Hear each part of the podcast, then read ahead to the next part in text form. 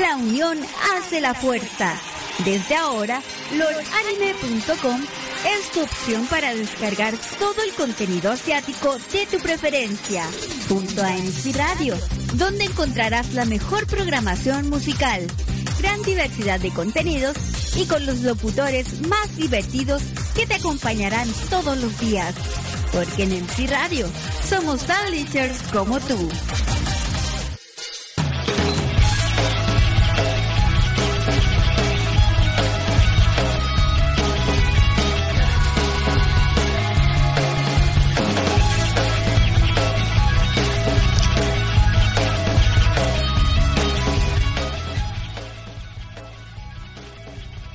¿Qué onda chicos? ¿Cómo están? Muy, muy buenas noches tengan todos ustedes. Estamos comenzando completamente en vivo esto que se llama el Smother Show. Yo soy Tebo Keon. Hoy es viernes o tal vez ya es sábado en algunas en algunos países de Sudamérica, pero déjenme decirles que ya ya es viernesito. Y bueno, pues bienvenidos sean a este espacio del Desmother Show, donde tenemos un programa muy irreverente, un programa completamente ridículo en todos los sentidos de tus pobres oídos. Y bueno, eh, antes que nada te invito a que me agregues a mis redes sociales, los cuales ya sabes, todos son Teboquion, mi, mi nickname Teboquion. Yo sé en Twitter, en Facebook, en este en, en YouTube o en donde sea que me puedan encontrar, en Instagram, donde quiera, me van a poder encontrar como Tebo. Así, nada más, como Tebo Kion o Tebo-Kion, depende de la red social, pero en todos lados me van a encontrar, ya sea en Facebook, www.facebook.com, diagonal Teboquion, en arroba Tebo, en Twitter, ahí en el YouTube como eh, youtube.com diagonal Teboquion, igual en el Instagram, arroba Teboquion, igual. Les digo, en todos lados soy Teboquion o, pero en menos casos, bajo Kion. Y bueno chicos, ahora estamos comenzando el programa por primera vez creo que en toda la historia.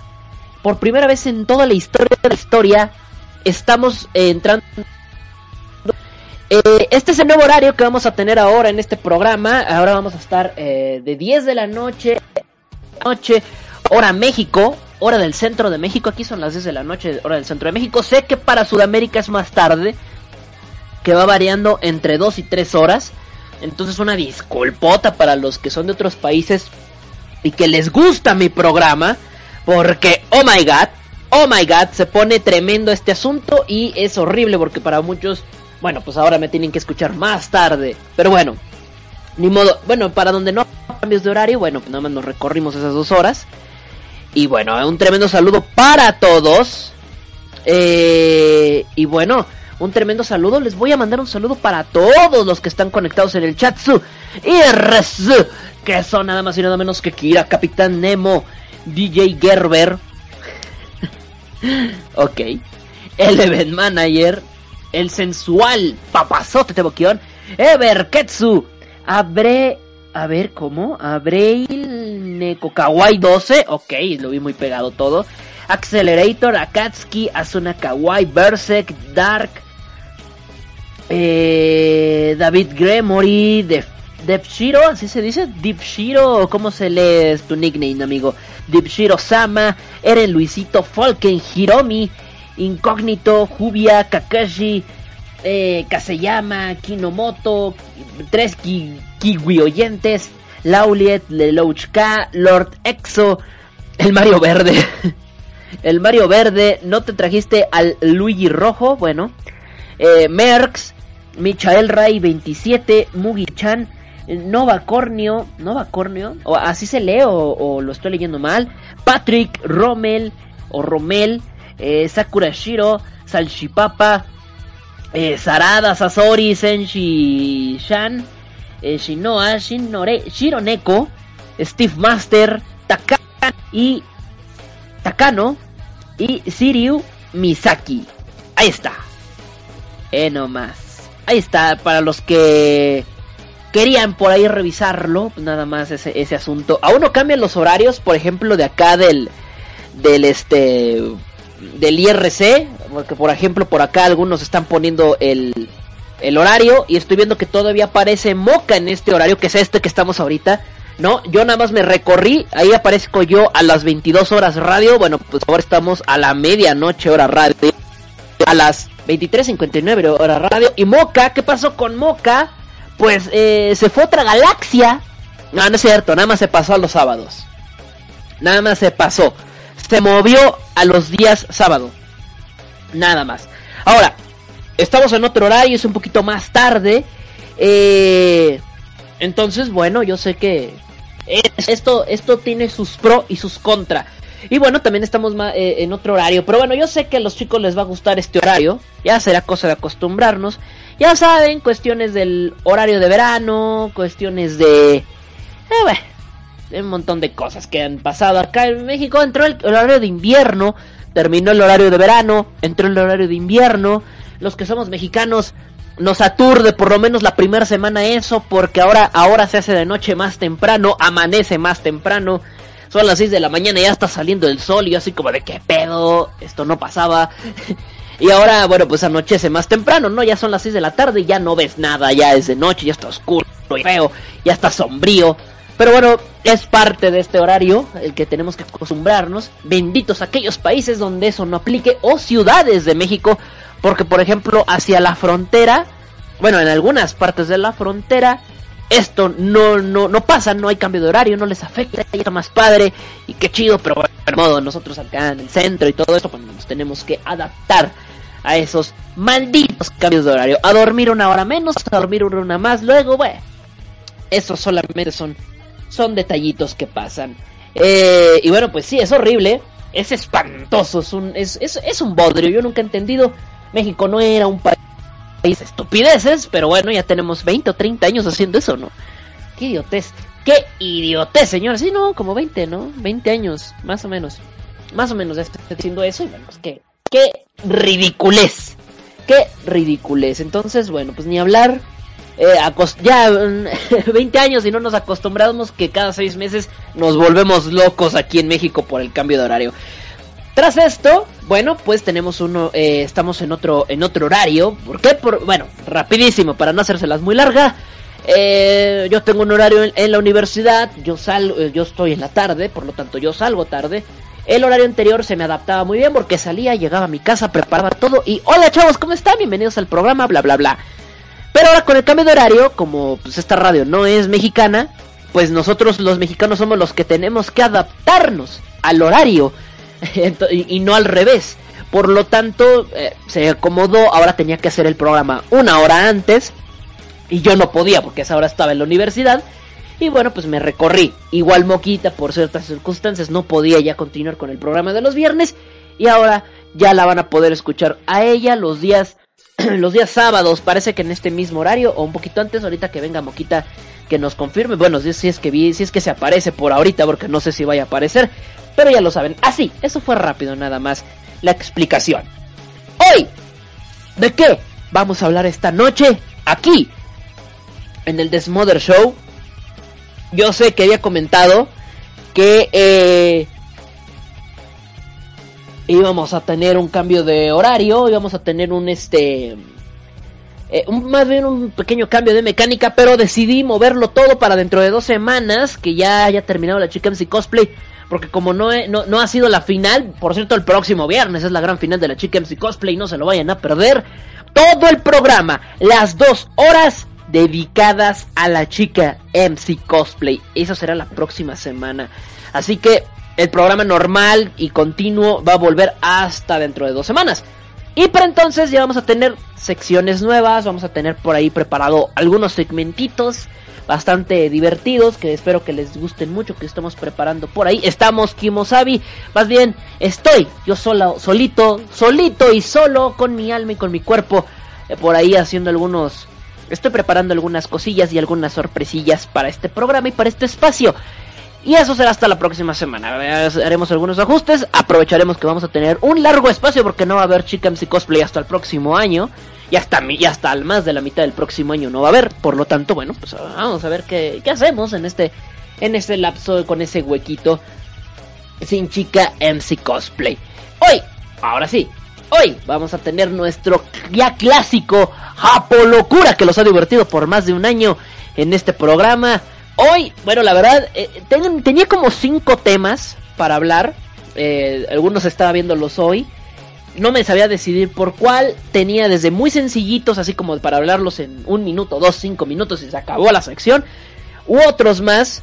Eh, buscaba algo un poquito más halloweenesco, pero realmente, bueno, no hay mucho que decir de los japoneses con Halloween. Lo festejan tan, eh, a su estilo, pero lo festejan de la manera más normal posible, es raro, pero normal.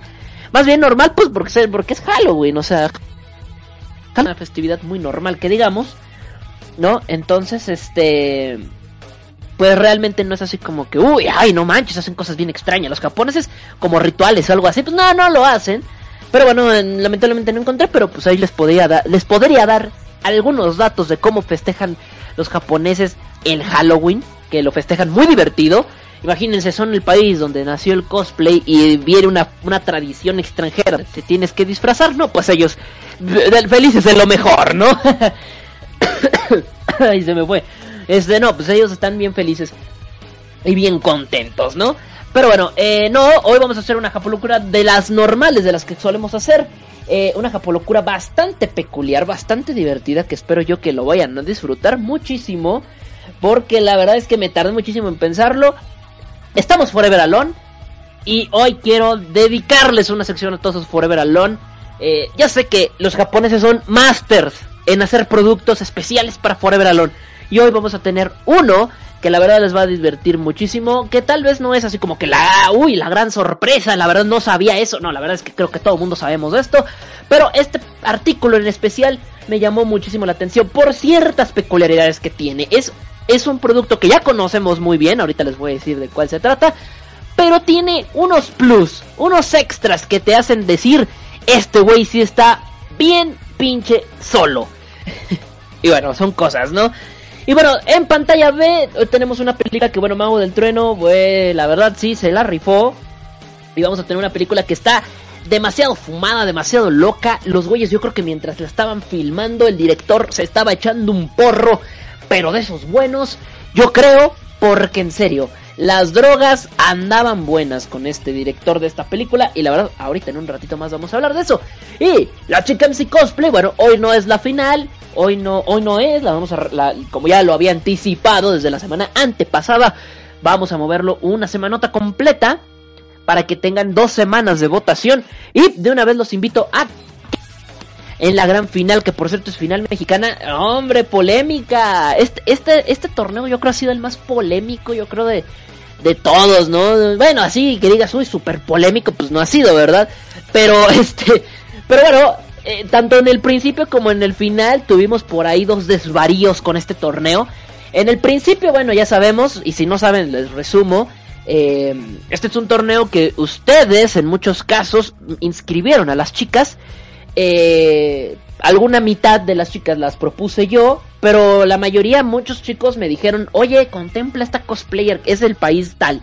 Y las contemplamos y participaron en el torneo. Chido, eso me gusta, que participen y bien bien chicas. Sin embargo, entre una de las tantas chicas que me llegaron, vino una chica eh, que era de Estados Unidos. Eh, para que participara en el torneo. Le dimos, eh, me gustó mucho, de hecho ya habíamos hablado de ella en algún programa. Le dimos el pase, todo muy padre. Eh, y cuando hicimos la presentación de las chicas, bueno, pues las etiquetamos para que los chicos que ustedes no conocieran a las, a las cosplayers, bueno, pues simplemente pudieran tener acceso a su, a su, a su página de Facebook. Porque también esa es una idea de la chica MC Cosplay. Promover, promover el cosplay. Y eh, varios chicos eh, este, más bien, eh, la, la, eh, la, la, cosplayer se enteró, no le agradó mucho la idea, hizo un micro escándalo por ahí en la página de Facebook de Teboquión. Y bueno, lo demás ya es historia, ya nos la sabemos, la tuvimos que sacar del torneo, pues porque aquí nadie está obligado a estar, ¿verdad? Y pues ya, eso fue la primera polémica. La segunda polémica fue precisamente esta final, los que estuvieron por la página se habrán dado cuenta eh, muchas personas se quejaron eh, de que les parecía que estuvo arreglado, amañado esto de la gran final de la chica MC Cosplay. Eh, sabemos que Cristian lo hace porque pues es del cotorreo, ¿no? Él, él anda siempre en el cotorreo. Cristian, que es de Costa Rica, siempre anda anda haciéndolo de cotorreo realmente, pero eh, estuvo raro. Eh, estuvo muy rarito la situación. Eh, y pues nada, muy curioso, muy curioso. Eh, todos los que comentaban negativamente no eran mexicanos. ¿Mm? ¿Qué les puedo decir? No es que esté en contra de los que no son mexicanos, al contrario. Pero se me hace muy curioso que si la final de su país, tal vez no hubieran dicho nada. Pero como fue de un, pero como las dos finalistas fueron del mismo país, todos se ponen a brincar, a saltar, a enojarse y bueno, son cosas que pasan. expusieron su, enojo, son, es completamente válido que no, no, no estén de acuerdo, pero bueno, ni modo, es algo que pasa. Eh, eh, la competencia regulada de cierta manera. Eh, y bueno, mm, son cosas que llegan a ocurrir en este espacio, en este pequeño eh, detalle de la vida, ¿no? Pero bueno, vamos a dejar esa canción porque ustedes la quieren escuchar.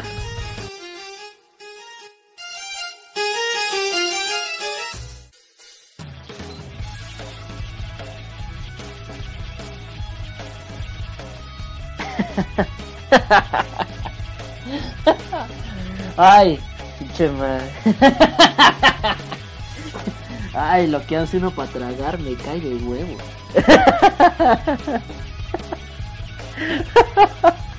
Ay, bueno. Lo pronto es que por esto ni me pagan, pero bueno. Ay, dice por acá. Ah, me dice, perdón si aplaudo mucho. No, no, no lo haga, compa. No lo haga. Vamos a ver si ponemos ahorita Soy de Rancho. Claro que así estamos aquí en la que buena, ¿cómo no? Y ahora vamos a poner unas cancioncitas. Esto es la arrolladora banda. si se ponen a escuchar música de grupera, por lo regular así hablan los locutores de música grupera. Vamos a escuchar esto que es de nuestro amigo el Commander. Esto de nuestro amigo el Commander que se llama de Rancho. Son las 11 de la noche con 14 minutos. Esto es la que buena. Yo soy tu Y ya regreso. Más o menos así hablando. Qué buena, ¿no? ¿Se han escuchado antes la que buena? Y yo sé que no. Pero. ¿Y cómo sé? No lo sé, pero yo sé que así hablan. no, no, no. Se escuchan la que buena. Yo no miento mis, mis raíces. Me dicen por acá. A ver. Vaya, vaya. Me dicen por acá, Nashida, que qué comí hoy. Comí payaso. Eso es lo que como todas las mañanas. Como payaso. Comí Ronald McDonald. No, pues no, ¿qué te digo? Pues no. No, más bien no comí por eso. No, no, no es cierto pon la cumbia del Sensei. Ya, ya, ya vamos a empezar a que pongan cumbias de este y que el otro. Ya, es la única cumbia que tengo y. ya, si quieren otras porquerías, ya se las pongo luego, ¿va? Dicen por acá. Bien que sabes. Pues sí, sí he escuchado la que buena. Y también he escuchado.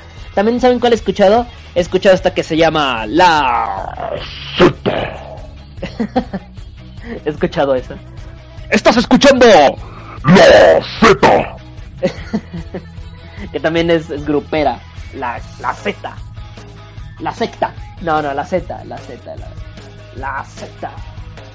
Salvajemente grupera, o cómo se dice el eslogan. Ven, vean, va que sí las escucho. Sí las escucho. Cuando. No, no, no es que sea mexicano. Soy norteño, que es diferente. Pueden ser mexicanos y no por ser mexicanos tienen que escuchar esto. Pero sí soy norteño. Y aplica lo mismo, no por ser norteño tengo que escuchar esto. Pero al ser del norte, 90 eh, de 100 estaciones de radio que existen, de radio convencional, de la radio normal, es música grupera. Entonces yo vengo de un ambiente donde prendes la radio y escuchas grupera. Ni modo, es así es esto. Así es esto. Por eso sé, no, por eso les digo, no miento, no, no, no miento mis raíces no las oculto de nadie. Dicen por acá, Exa, Exa, F, M. Ah, eh, eh, bueno, la que caliente, bueno, en, en Saltillo, yo soy Saltillo, en Saltillo, Coahuila, México, está una estación que se llama La Caliente. Saludos a todos los que transmiten ahí en Lo Caliente. Es que me encanta que estas estaciones siempre les ponen voces así, sus voces institucionales, mientras que aquí tenemos a, a voces kawaiis, ¿no? En la MC Radio. No, las estaciones gruperas tienen voces así imponentes. Así, se escuchan así siempre. Así siempre se escuchan. ¿Por qué no sé? Pero siempre se escuchan así las voces institucionales. Las voces institucionales son esos, los que siempre están escuchando la voz así de ¡Hola! Estás en la, la caliente, la MC Radio y esto. Que en nuestro caso, en nuestro caso, siempre hemos, tenido, bueno, antes teníamos una voz institucional de un hombre, pero ahora, este, ay, uy, se me fue el aire, y ahora lo hace Natosa. Ahora este, este es, es, Natosa la voz, entonces ella es, ella es la voz institucional de esta estación. Por acá me dice, ¿eres de Saltillo? Sí. ¿Dónde serán los hombres? Pero no es con otros. No, no es cierto, no. Ahí se dan los merititos hombres. A huevos, a huevos son un Pero no vivo en Saltillo. No vivo ahí. Ando por ahí en diciembre y en verano, pero no vivo ahí. Estamos acá en Chilangolanda. Chilangolandia. Acá con la chilanga banda. Por eso de repente como que hablo así. No, no es cierto. Saludos a mis amigos chilangos. Los quiero mucho. Una, tierra muy bonita que cuando me vení para acá ahorita aprovechando que estamos un poquito random, cuando me vine para acá, recuerdo que me decían a mí, decían que yo, eh, ah, bueno, cuando vine para acá, me daban un consejo muy grande en Saltillo, me decían, cuidado, porque los chilangos eh, son bien mamones. Y no es mentira. los chilangos, bueno, los defeños son muy buena onda, la verdad. Sí, me he topado una que otra calamidad, pero los cuento con el dedo y me sobran. Digo, los cuento con las manos de los. Ah, con, las manos de los dedos, no. con los dedos de las manos y me sobran deditos. O sea, realmente, gente así como me la describen ha sido muy poca. Es mentira eso. Realmente lo que sí. Lo que sí abunda, las, los asaltos, esas cosas. Pero bueno, inseguridad hay donde sea, amigos. Ah, me dicen por acá. Eh, me dicen por acá. Café Tacuba, DJ, DJ, Café Tacuba. No, no, no, no. No me gusta Café Tacuba. Y sé que me acabo de ganar el odio de varios. O sea, sí lo escucho. Sí escucho Café Tacuba. Pero. Híjole, así que digas tú, uy, no manches, me vuelve loco escuchar sus güeyes. No. No tengo música de ellos. Con eso te digo todo. Y sé que me acabo de ganar el odio. El odio de varios de ustedes, pero sorry. Prefiero el Commander. No, no es cierto. No, tampoco, tampoco, tampoco, tampoco. No, no, no. Obviamente, si me das entre el Commander y Café Tacuba, pues a huevo que agarro Café Tacuba. No soy tan idiota. Pero bueno. Me dicen por acá. Pon el Commander. Kawaii. ¿Qué opinas de las lolis? No sé si se refirió a mí como kawaii, o sea que yo soy kawaii, o qué onda. Tengo un poquito de tos, por eso de repente van a escuchar tosiendo durante el programa. Lo siento de antemano. Eh, ya, ya, tosí como dos horas y apenas me pido disculpas. ¿Qué opinas de las lolis? ¿De qué? ¿Del tema de la ONU?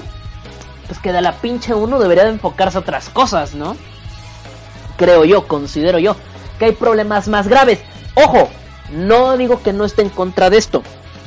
Eh, tal vez también me voy a ganar el odio de varios aquí pero yo estoy un poquito en contra con ese tema de, de contenidos con sexo explícito más que nada con lolis.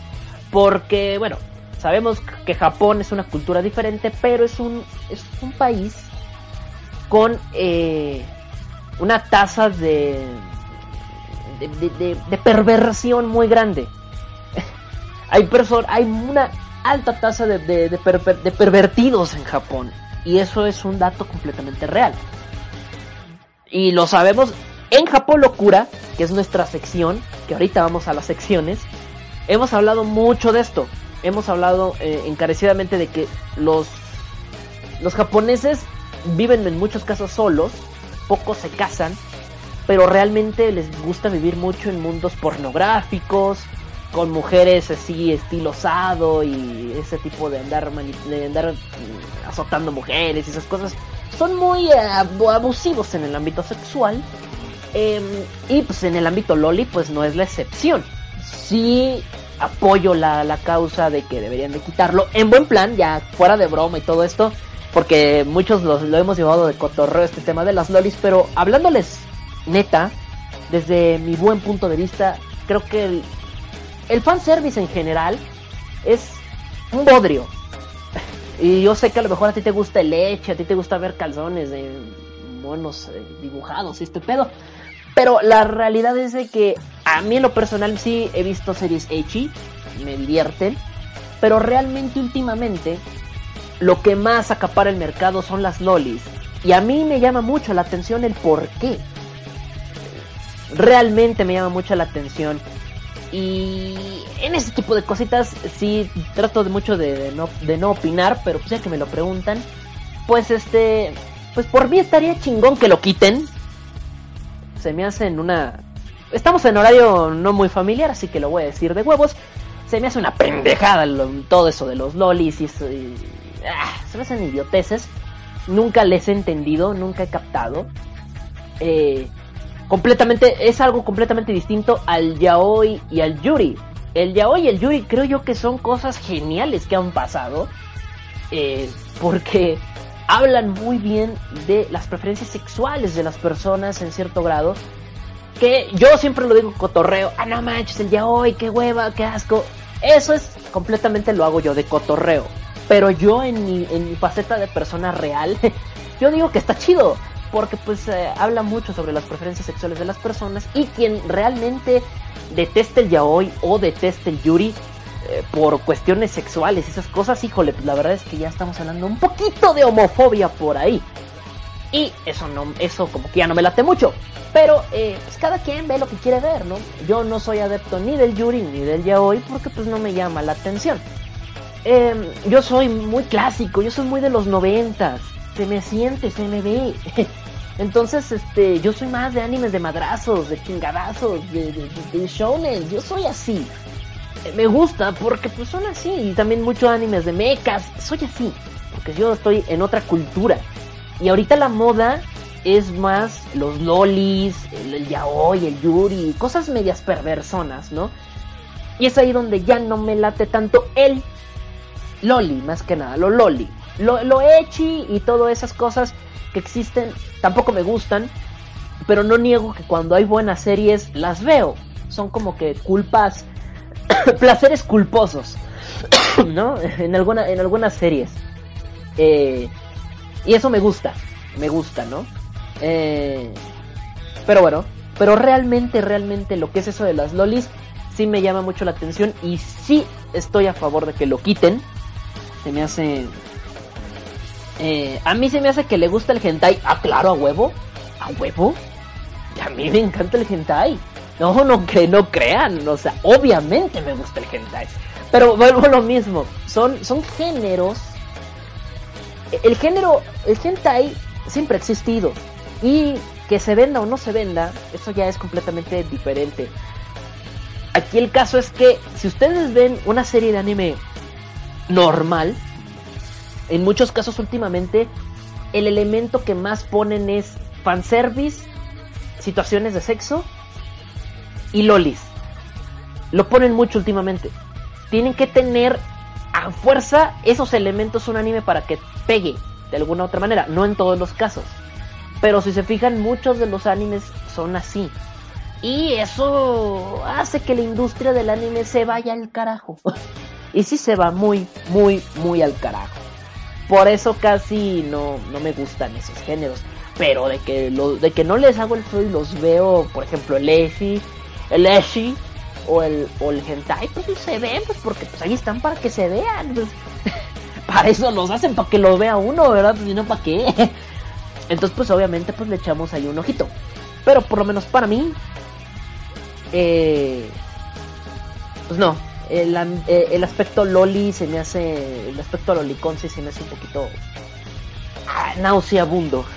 Y más que series que no son de estos géneros eh, lo utilicen para atraer gente. Me, me, me, choca, me recargo en la pared.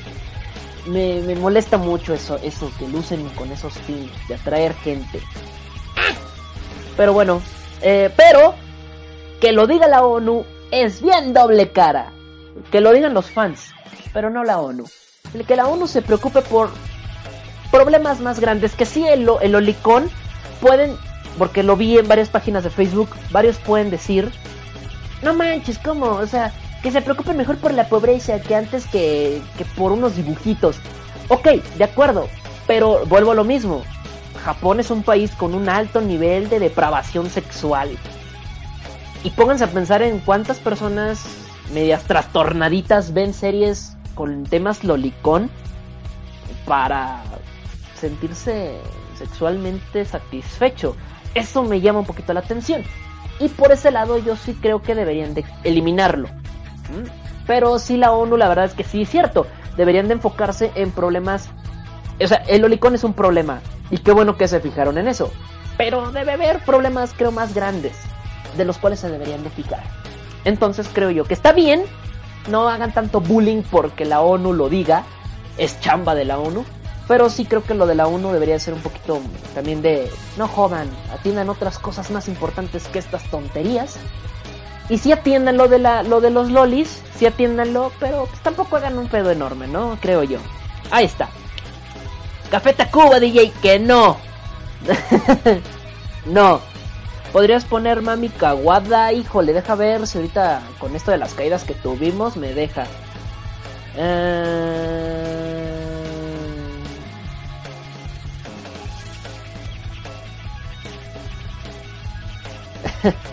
Vamos a ver qué dicen por acá. Se me hace que te juntas con el Inge Greñas, con eso de que ahora trabaja en una, en una estación grupera. no, no, no, no. Saludos al Inge Greñas, ¿no? ¿Cómo crees? Ten en cuenta, Tebo que Japón es una cultura sexualmente reprimida, es por eso que en la intimidad afloran las perversiones. Ah, bueno, eso yo no estoy, yo no estoy juzgando eso. yo solamente estoy haciendo una observación de que las personas son así y todavía la industria les hace el favor no, entonces como para qué? La, industria del anime, y no nada más del anime. Hay muchas industrias que todavía les hacen el favor. Realmente a mí me, importa un bledo por qué son así los japoneses.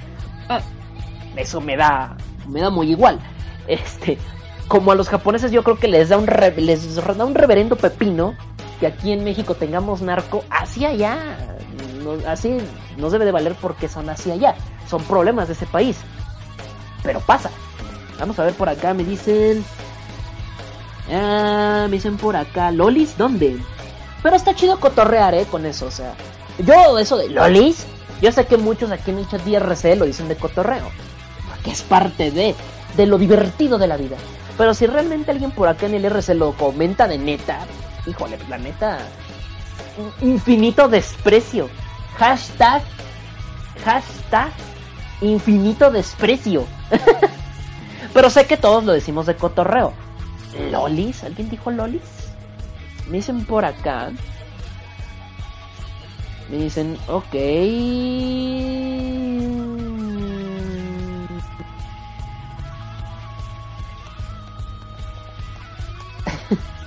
Ahora sí, atiendo todos sus asuntos por acá porque estoy leyendo sus comentarios. Vamos a ver qué me dice por acá Mario Techalozzi. Bueno, no, me dice nada, nada más me pone puros este, stickers de risas.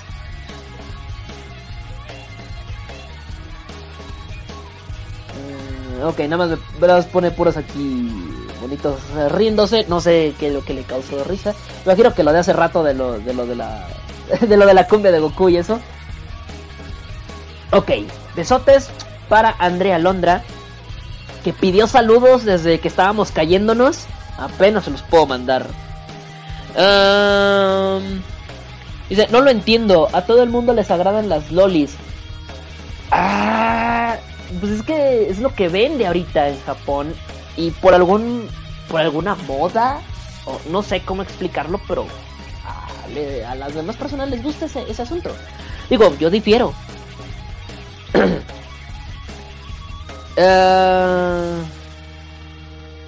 Sí, las japolocuras lo confirman. Y precisamente vamos a comenzar con una japolocura, que es la de hoy. Y les voy a confirmar lo que les he dicho. Ay, por cierto, no leí otros comentarios que tengo por acá. Ah, no, pues nada más era el de Meshida que, que opinaba de las lolis, ya le expliqué. Pues eso es lo que opino de las lolis, que se vayan a la verga. De amarela, amar... Nah, no es cierto. Eh... Híjole, no, pues en español no la voy a tener, Jade, pero ahorita veo. Niji. Ok. El Rey Lagarto. Hola, Tebokion, recién llegando. Pues llegaste a lo bueno. Porque se viene. No se te mi pedido. Mm, si no las voy a poder bajar, brother. Eh, ahorita veo si la tengo, espera. Porque ni siquiera he revisado eso. Según yo no la tengo. A ver. No, no la tengo. No la tengo. Y ahorita por después de los problemas que tuvimos, no voy a descargar nada. eh, entonces lo siento muchísimo si no puedo descargar. La tengo que tener a la mano. Si quieren pedidos, canciones que tenga. Si no las tengo, mil, mil, mil disculpas. No voy a poder, no voy a poder ponérselas. Eh, ya vimos que el servidor o mi internet o algo generó problemas y no me quiero arriesgar mucho a caerme ahorita en, en el programa. Entonces espero me comprendan. Un abrazo a todos. Eh, yo he notado que si te topas con algo de hentai, va una violación o algo ahí por el estilo. ¿Cómo? Explícate. Va una violación, o sea, ¿cómo? Explícate, brother. ¿A qué, a, qué, ¿A qué es a lo que te refieres? ¿Es ilegal o qué?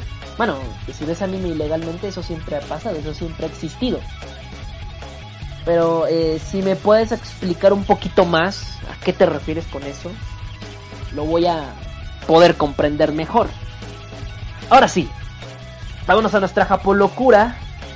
En serio, me la maté mucho y hoy vamos a demostrar una vez más lo que he estado comentando a lo largo de este tema de las lolis. Y sobre todo, casualmente, eh, la mayoría de estas cositas son son lolis, bueno, tienen que ver con lolis, pero bueno, ahí les va. A ver, voy a seguir leyendo por acá.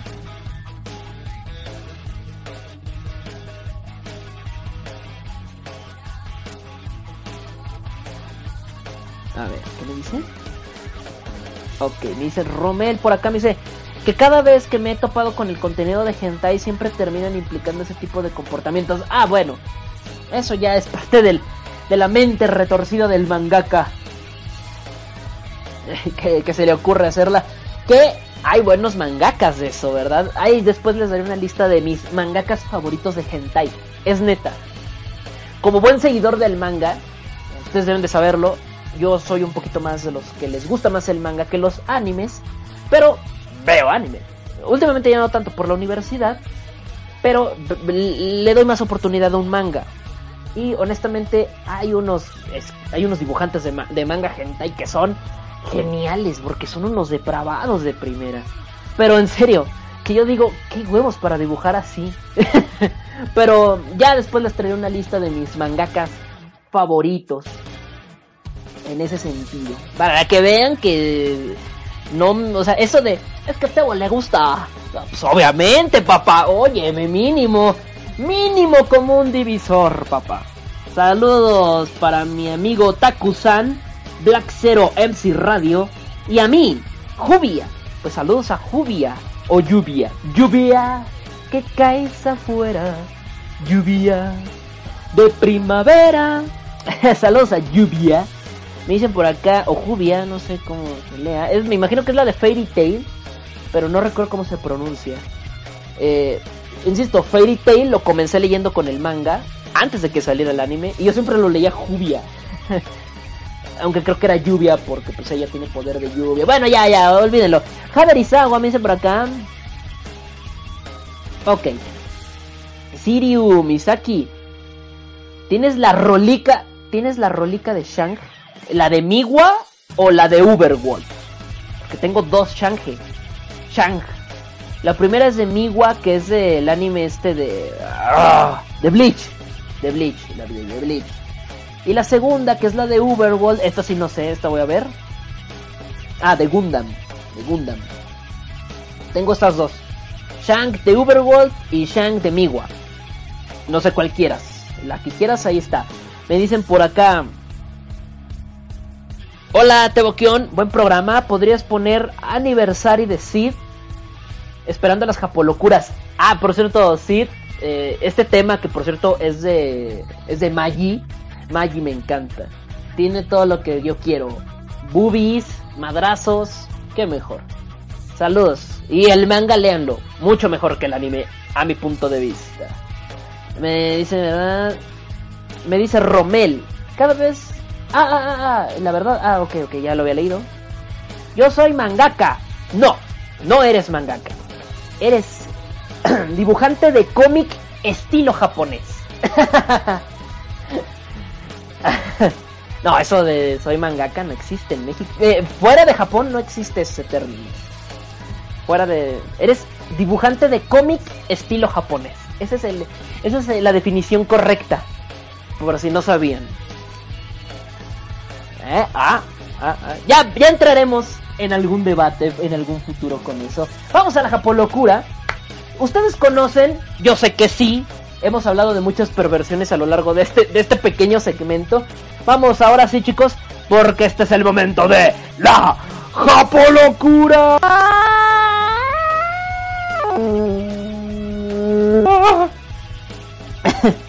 es el momento de la Japolocura. la Japolocura de esta semana. Tal vez tú conoces la Dakimakura. La Dakimakura, yo sé que tú conoces una, no te hagas.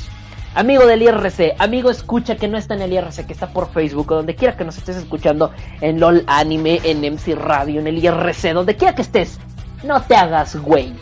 Tú perfectamente sabes qué es una Dakimakura, y si no, te lo digo ahorita. Ese no es el tema, ese no es el tema, pero te voy introduciendo si no sabes.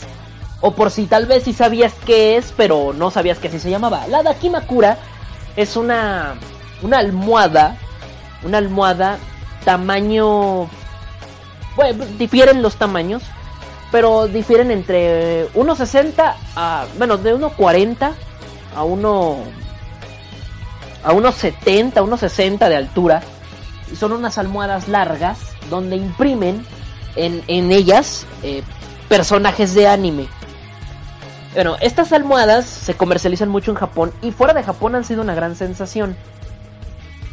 Eso. Así que tú ya sabes que es una Dakimakura. La has visto muchas veces. Incluso hay N cantidad de animes donde manejan esos conceptos de las, daki, de las Dakimakuras. Y bueno, pues tienen, tienen de todo estas almohadas. Son unas almohadas muy grandes. Yo honestamente, y sin miedo y sin pelos en la lengua, yo quiero una. he ido a algunas convenciones de anime donde las he visto, pero luego las dan carísimas, desgraciados. Pero mi sueño siempre ha sido tener uno de Yoko. O ahora que salió Kill la Kill, uno de Ryuko Matoi. Maldito sea el día que tenga una. El día que tenga uno subiré foto face. Pero bueno, todos saben que es una Dakimakura. Una almohada larga, grande, que por lo regular son para, pues, para dormir con ellas abrazado, ¿no? Por lo regular los que están Forever Alone comprenden de esto. Eh, por cierto, les voy a pasar un dato de algunos que hacen envíos en México. si, les interesa, digo, si no, pues no. Eh, Tebokion, como es almohada de 7 metros, bueno, de 7 metros no creo, pero sí son grandes, tamaño persona. Eh, hay de todo tipo, impresas por los dos lados para que le veas el frente y el trasero. Hay para mujeres, hay para mujeres también. Y hay algunos que son didácticos. es decir, creo que no tengo que, explicarlo mucho. Pero eh, suelen tener siliconas, ya sea adelante o atrás. pues para un mejor agarre. En de ya saben ustedes, ya se estarán imaginando, ¿no? Y los de mujeres didácticos tienen por lo regular un edificio pues para que puedas meter un pues un consolador, ¿no? ya, ya, ya, ya, no es hora familiar. Para que puedas meter un consolador, punto. Pero las dakimakuras normales son almohadas. Grandes, nada más para abrazar, acostarte y esas cosas. Punto. No hay así como que mucho. Mucha onda. Eh. Eh.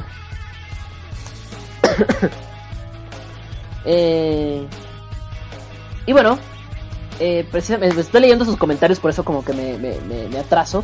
Yo, por ejemplo, yo suelo, yo, yo estoy acostumbrado, y esto es neta, a mí me gusta dormir abrazando algo. Y como ya era muy grande para estar abrazando peluches o esas cosas, desde hace muchos años yo duermo abrazado de una almohada. abrazado de una almohada, como, pues obviamente, ¿no? Ya cuando esté casado, pues ya me abrazaré de, piernas o de algo así. O si es que algún día me caso, porque soy otaku. Y eso, eso implica en que no me pueda casar algún día, porque soy otaku. Entonces, eh, he abrazado muchas almohadas. Por eso a mí me gustaría tener a mi waifu impresa en una almohada. Pero ya, fuera de cotorreo, eh, hoy les voy a hablar de una, de una Dakimakura muy especial. Es, es, cierto, no hemos empezado con el tema. Si tú ya pensabas, dijiste, ay, no manches, qué loco está esto. No. Pues no, porque déjame decirte que ese no es el tema de hoy con Japolocura. Hoy te voy a decir qué es lo verdaderamente loco de esta Japolocura del día de hoy. Ah, caray, ya se me perdió. Espere, no lo encuentro. Aquí está. Ya. Esta Dakimakura, bueno, considero yo, es una Dakimakura. Porque te la venden bajo otro nombre.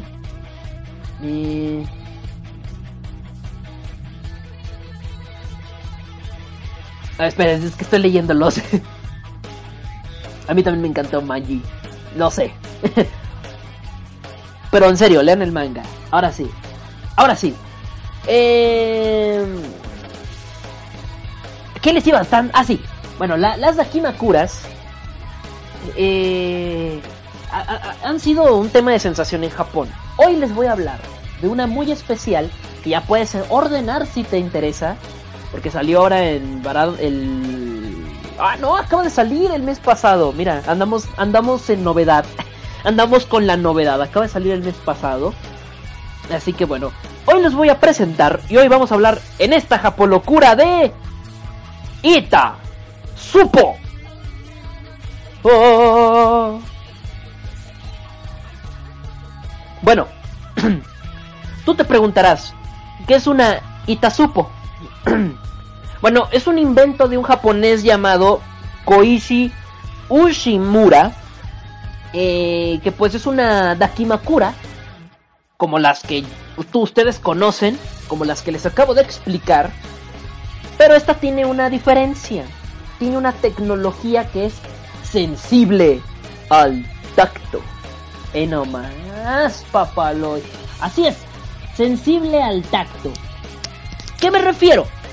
Es decir, que este objeto, eh, esta, esta Dakimakura, responde a movimientos específicos de tu mano o de cualquier otra parte de tu cuerpo, si sabes a lo que me refiero. Pillín. no es coincidencia. Y por lo tanto, eh, pues responde a alguna, algunas. Habla. Es una Dakimakura que habla. Así de fácil.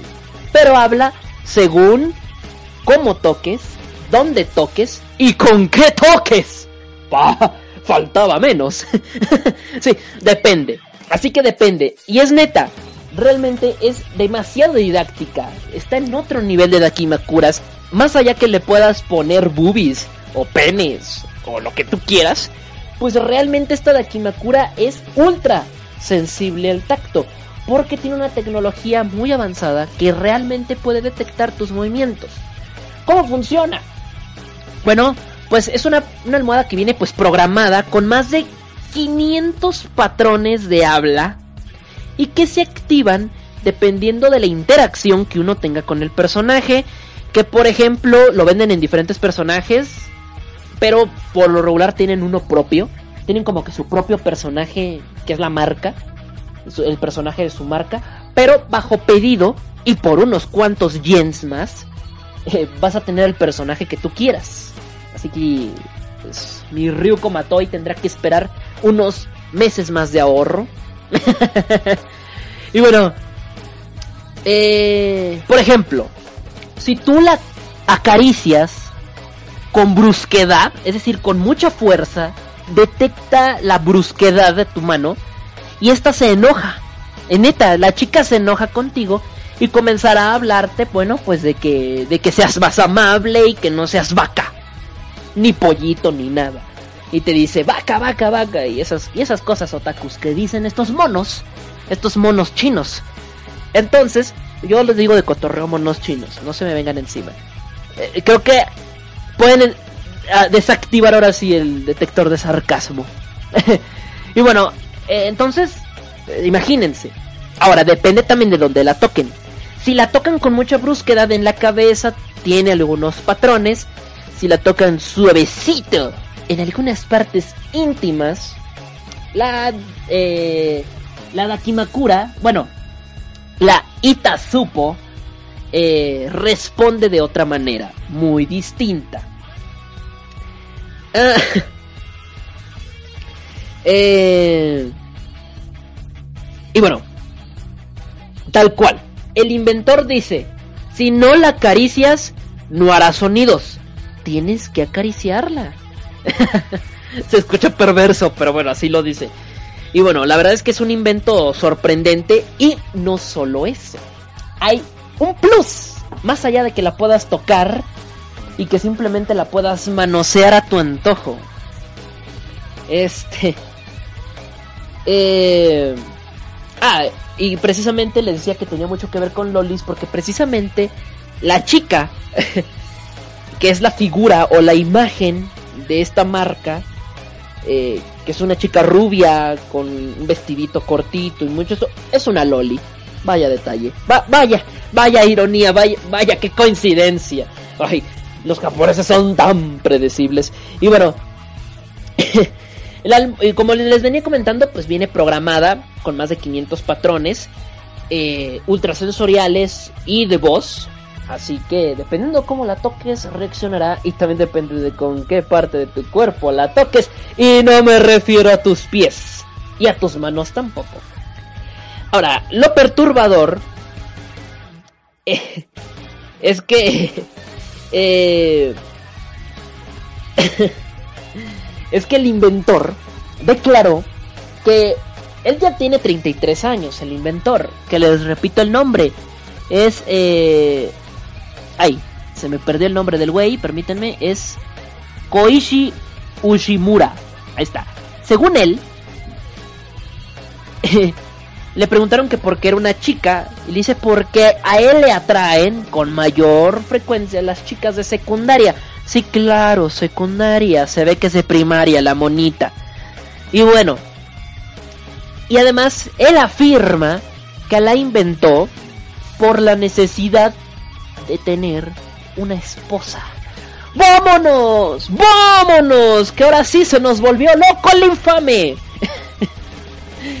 él necesitaba una esposa.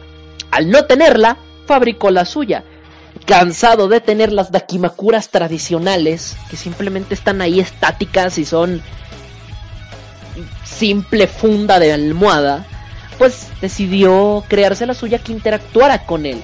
La idea fue tan brillante para él que decidió comercializarla pensando en todos aquellos pobrecitos hombres que sufren el mismo dilema de que él. Ay, güey.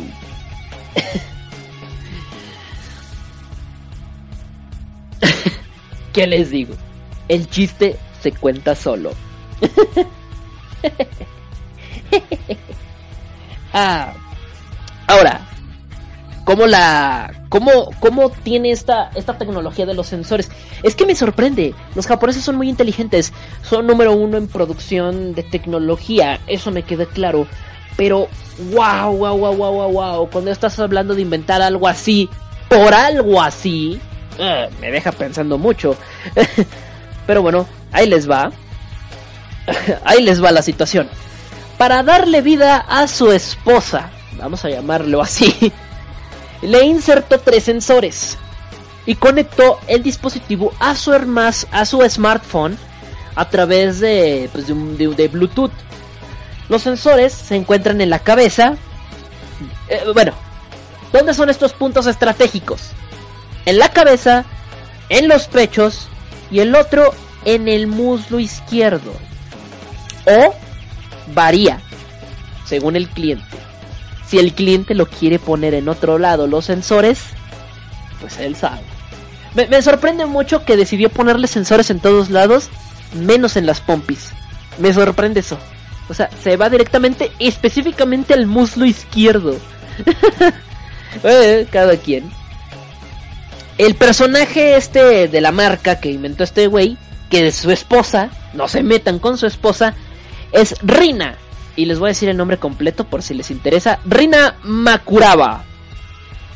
Bueno, la, la señora Maruka. Ahora, porque ya es esposa. La señora Marukaba. Ma- Makuraba, perdón, la señora Makuraba. Ahora, los que se preguntan, eh, ¿cómo consiguió la voz? Muchos dicen, oye, oye, para tu tren. ¿Y la voz de la chica qué onda? Bueno, eh, cuando empezó a, a vender el proyecto, porque lo empezó a hacer como por preventa. Si se animan tantas personas, lo hago, pero bajo pedido, ¿no? Empezó a juntar dinero y bajo sus fondos también eh, logró eh, contratar a una actriz de voz que no nos revelan aquí quién es. Ah, detalle. Pero no nos revelan quién es eh, la chica. Pero, eh, pero realmente, eh, realmente, este, con todos los, con todo el dinero que tuvo de las primeras preventas, contrató a una actriz de voz, a una seiyu japonesa que él admiraba mucho para que le diera voz más perturbador todavía. Que le prestó la voz este una chica que él admiraba, pues nada más pues para que pues YOLO, ¿no? Porque nos vale, y andamos todos locos. la chica también responde a ciertas eh, llamados que hagas con tu smartphone.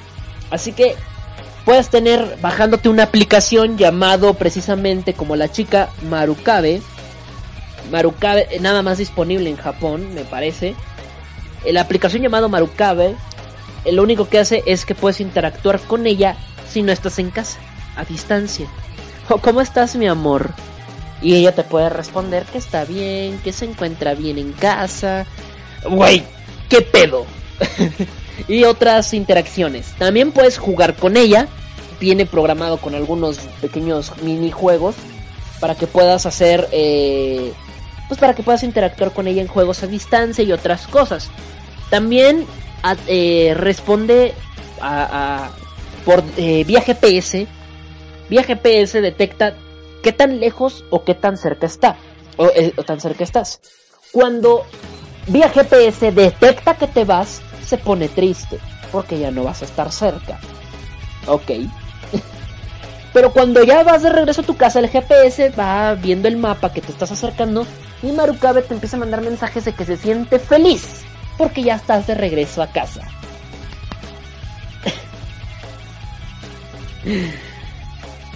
¿Qué te digo? Es mejor que una mujer de verdad, dice Kurama.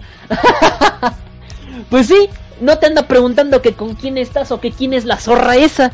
Y no te anda pidiendo el teléfono para ver en los WhatsApps. Mira, en ese sentido es mejor. Pero pues, nada mejor como sentir el regaño de una mujer real. Creo yo. Creo yo. O sea, es, es, es interesante recibir esa interacción. Y que realmente cuando llegues a casa es un pinche pedazo de tela. con unos sensores adentro. O sea, realmente me sorprende mucho. Es increíble. Los japoneses son sorprendentes. Y bueno, em, la aplicación de momento solamente disponible para iPhone. Vaya detalle. Pero ya está trabajando para su versión de Android. Yo quiero eso, Tebo. No, pues cada quien, ¿no?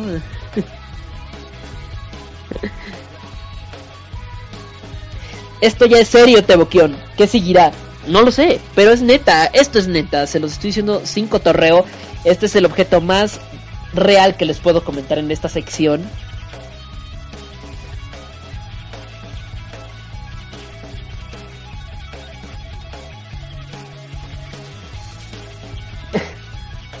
Es que leo cada cosa acá en el IRC.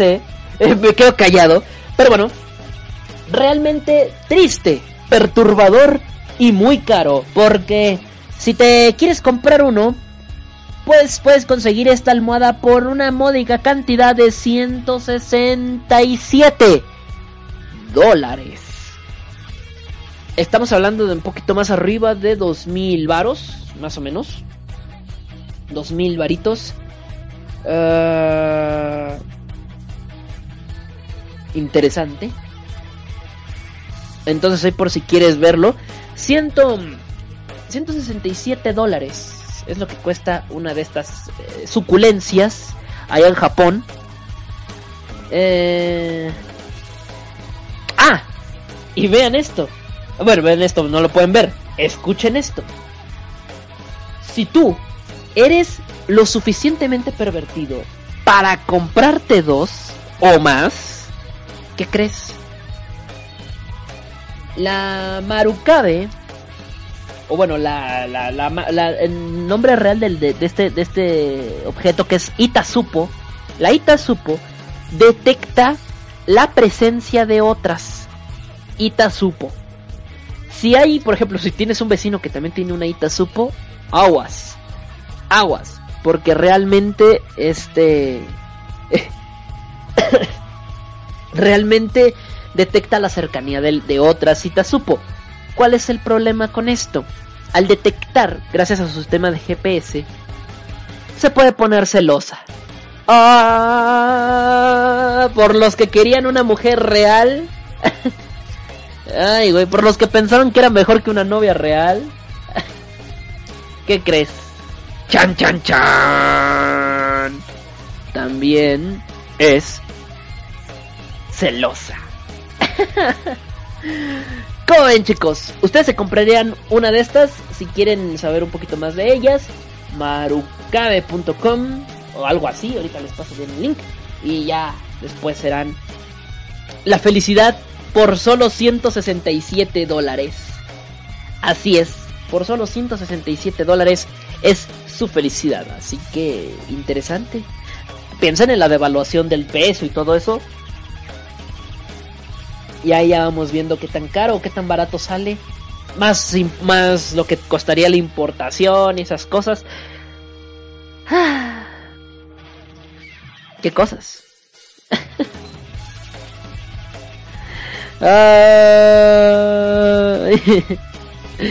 ¿Qué les digo? ¿Qué les digo? Japoneses a fin de cuentas. Ahí se los dejo de tarea, chicos. Ahí se los dejo de tarea. La verdad es que es muy... Ah, otro detalle que se me pasó decirlo por completo. Eh, la Marukabe, por ejemplo, cuando tú la compras, no creas que apenas la abras de la caja, ya siente amor por ti.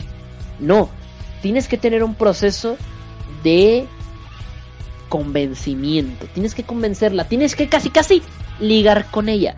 Es como un tamagotchi, güey, esta madre. Cuando recién la desempaques, eso me lo pasé, no sé por qué lo pasé por alto, pero ahorita que ya lo estoy viendo bien. Cuando tú la compres, la chica va a ser simplemente una desconocida más. Por lo tanto, dependiendo de tus caricias, es la forma en que vas a ligar con ella. Así que ella va a sentir eh, más atracción hacia ti dependiendo de dónde toques. Así que no es, no es de que la compras y ya directamente vas y le agarras booby. No, no, no. O sea, es como que tienes que hacer que agarre confianza. Entonces, simplemente tienes que como que tocarla con suavidad, con ternura, con amor, comprensión y ternura. Amor, comprensión y ternura. Amor, comprensión y ternura le tienes que dar a la chica. Y cuando ella ya se abra con su zona de confort y esté más abierta hacia ti, bueno, que eso, sus reacciones las puedes ver gracias a la aplicación del smartphone. Ahí puedes ver ella cómo se siente las 24 horas del día, si se siente feliz, cansada, enojada, estresada, etc. Y dependiendo de cómo sean tus caricias con el paso del tiempo, ella tendrá más, eh, más confianza hacia ti y ya será cosa de que simplemente después te diga, agárrame una pompi. Y ahí vas y le agarras la pompi. Aún, o sea, hasta le tienes que pedir permiso a un pinche pedazo de tela para que te dé, para que te dé permiso de que la agarres donde no. Ojo, si tus reacciones son pervertidas desde el principio y tú no quieres andarte con jaladas, eso de que, a ver, te acaricio para que agarremos confianza y eso. No. Si tú no, no estás como para tiempo, o sea, si tú quieres ir al chile así, vámonos. Y tú quieres agarrar, si tú quieres agarrar directamente, y bueno, la chica se va a sentir amenazada, se va a sentir eh, con problemas, y conforme lo hagas constantemente, la chica se va a convertir como en una sumisa o algo así, como en una esclava. Entonces se va a empezar a sentir como que, como que te va a ver con miedo, como que la tienes secuestrada o algo así. Así que depende de tus gustos pervertidos que te cargas, pues ya será dependiendo tu reacción con la chica, ¿no? Así que pues, vaya. ¿Cómo, cómo lo ven? ¿Comprarían una? ¿Se animarían a comprar una? Este... Ah. Kion, se me hace que tú ya tienes una caja completa. Ojalá tuviera una caja completa. Imagínate cuántas vendería. Me quedo con una y vendo el resto. No, no, no. Si tuviera una caja completa, puta, me hago millonario. Tú comprarías una, no te late, se te hace ridículo, se te hace enfermo. Yo con una Dakimakura normal me basta, ¿no? O sea, no le tengo que andar pidiendo permiso ni nada de eso. Pero bueno, ¿tú qué opinas, mi estimado amiguito de la MC Radio, donde somos como tú? Voy a música y ya estoy de regreso. Porque neta, neta, neta. Esto está pero bien. ¡Friki!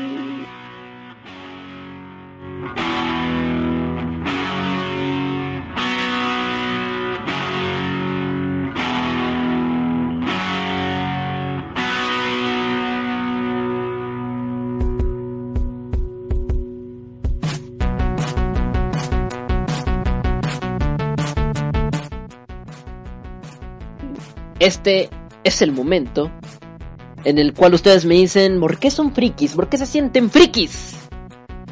Y pues nada, adelante, yo tendré mi harem de almohadas. Se me hace Forever Alone. Pues sí, en teoría son Forever Alone. Romel me dice, yo me compro dos, pero de las normales. Sí, yo también. Yo también me compraría dos de las normales. Yo a lo mucho tengo una almohada con bocina, te boqueo. ¿Y qué dice? Tócame aquí, tócame por allá. Denfshiro, Dipshiro, así se lee tu nick, ¿verdad? Tado Kion y sus clases de cultura cada viernes, ya saben, aquí culturizándoles. Eh, me dicen por acá, pero yo ando pensando en cuál wa- waifu mandaría traer. En Mercado Libre, por si le... Ahora sí, como les decía, en Mercado Libre, hay unos creo que en Tabasco que las venden muy económicas. Pero las, ellos las fabrican. Y qué mejor que apoyar los negocios mexicanos. no, pero la neta, sí, sí venden, ¿eh? Sí, en Tabasco, me parece, o en Veracruz, no recuerdo. Te las traen desde allá, o te las envían hasta tu casa por una módica cantidad de dinero. Y te las imprimen por un lado, por los dos, pero pues obviamente el precio varía. ¿No? Entonces, y te las mandan a hacer con el diseño que tú quieras. Así que, ahí después les paso el dato si lo quieren. digo, digo. Eh, lo digo no porque no, así de que anduviera pervertido y anduviera buscando. Realmente era un negocio de unos cuates, o es más bien, es un negocio de unos cuates. Y hace mucho me dijeron, oye, vendo esto. Y yo así de, al principio me reí, pero en, a mis adentros, o sea, en el chat de Facebook, mi respuesta fue, jajajajaja, para mis adentros, dame 10. Pero bueno, ahí luego les paso el dato de estos cuates. No hay descuento porque digan que, soy de yo. Dicen, los de Tabasco están hechas con niñas de verdad. No, tampoco.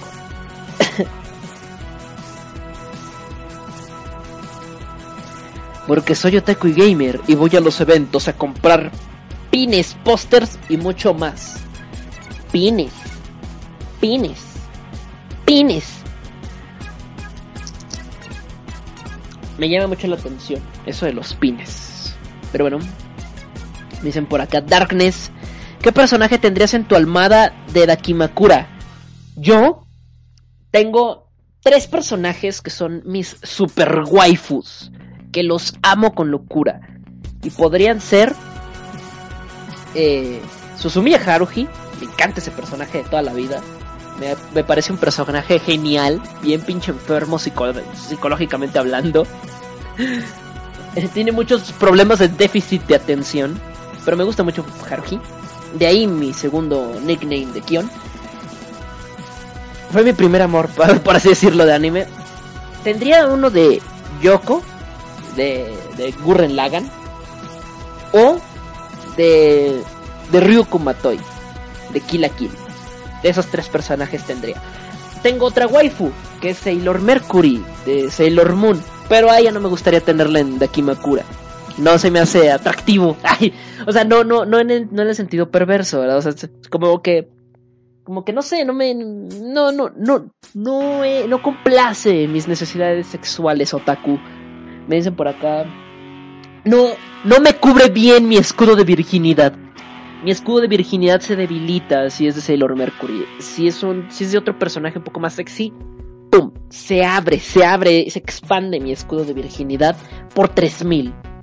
Por acá me dice, Tebo Kion, yo me imagino tu cuarto lleno de almohadas de Miku y Rias Gremory. No, no, Miku, no. Lo detesto. Miku, la detesto Miku. Y me caga Miku. La odio. No me gusta. Me caga la Miku. no, no, no. Miku no. Alejen a Miku de mí. No me gusta Miku. Así que si tú piensas eso, piensas mal. Piensas mal de mí. No me conoces bien. No me gusta Miku. Rias Gremory no le hago el feo, pero ya es muy mainstream. Ya a todos les gusta Rias Gremory y eso me porche. Por eso no me gusta. Kiwi Slime dice, tendría una de mí misma. Mira nada más. Amor a sí mismo. Me dicen por acá. Todos tenemos un primer amor de anime. Ah, sí, esa fue. O sea, es- Sailor Mercury es como mi primer amor de anime, este. tierno, de mi infancia. Yo de niño me sentía así como que, ay, qué bonita es ese Imi. Siempre me gustaba por eso. Pero ya cuando, ya cuando, ya con conciencia y mucha otakudez, la veía con mucha, veía ya con ojos de perversión para todos lados, fue Haruhi la primera. ¿Cómo te atreves a decir eso? ¿Qué? ¿Lo de Miku? Te lo sostengo. Me caga Miku. y lo y lo y lo y lo y lo digo con fuerza el caga.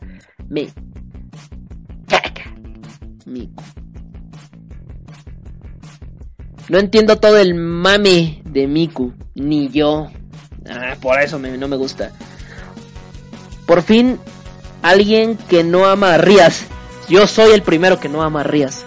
O sea, me gusta el personaje. Es muy lindo, es muy tierno, es bien pervertido. Pero... Pero... A todos los cabrones les gusta. Y yo no quiero ser uno de todos los cabrones. Entonces por eso ni Rías la hago un poquito más a un lado. ¿Por qué qué? Es que Nashida me pregunta por acá, ¿por qué? Espera. Ya le... Ver, me dice por acá. Mi primer amor de anime es Uchiha. Pobre de ti. Me apiado de tu alma. Me dicen por acá... Es una waifu, por Dios. ¿A quién te refieres?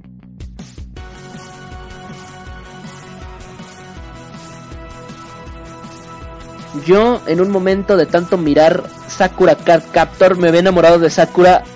A lo primero no me gustaba. A ver, ahorita coméntenme todos quiénes son sus waifus. A ver, comenten quiénes son sus waifus.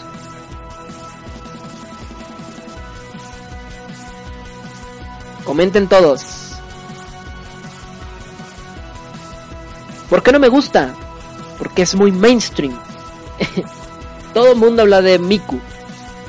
Y como que es como que el cosplay que todo el mundo hace, ¿no? Todas las chicas hacen cosplay de Miku.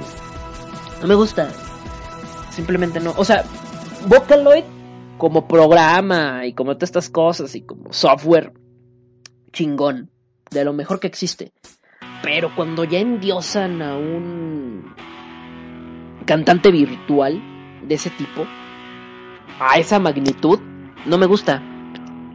Por eso no me gusta Miku, no por otra cosa, o sea, puede sonar un poquito torpe, un poco ridículo, pero bueno, pues así es.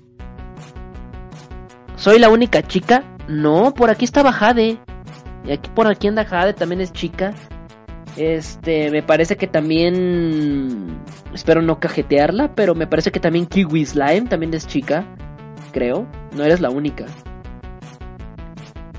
Nana Chan me parece que también es chica.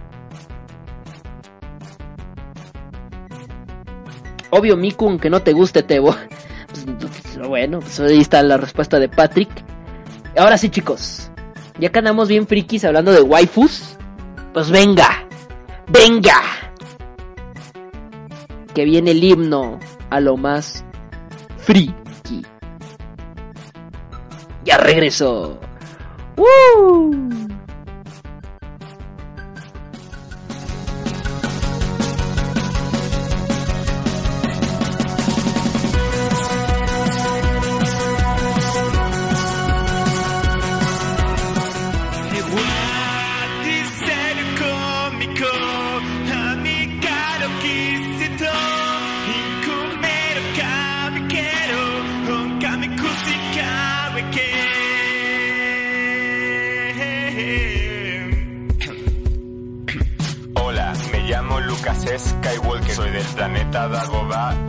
Y yo soy tu padre.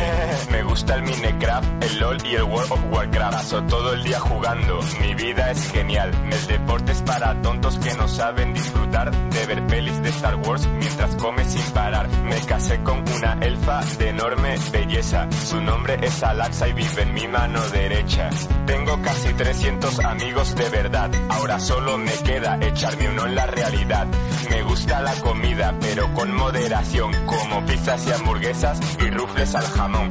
Me encanta dibujar, mis dibujos son geniales, los encontrarás en Facebook, son muy originales. Me he visto de mi personaje manga favorito y en los salones frikis a todas las hace éxito porque soy un super Jedi seductor, experto en el amor, experto en el amor, experto en el amor, experto en el amor, amor, amor, amor.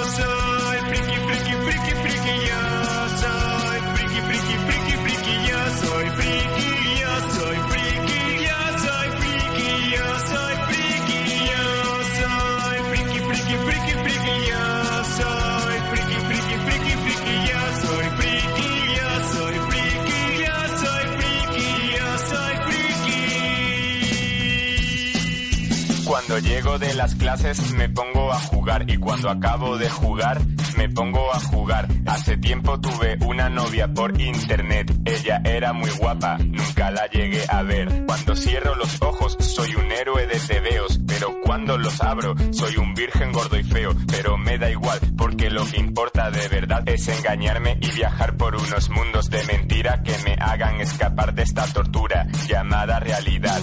Llamada realidad, llamada realidad, realidad, realidad, realidad, realidad, soy friki, friki, friki, friki,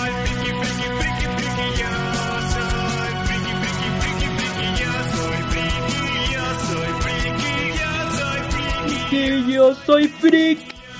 Yo.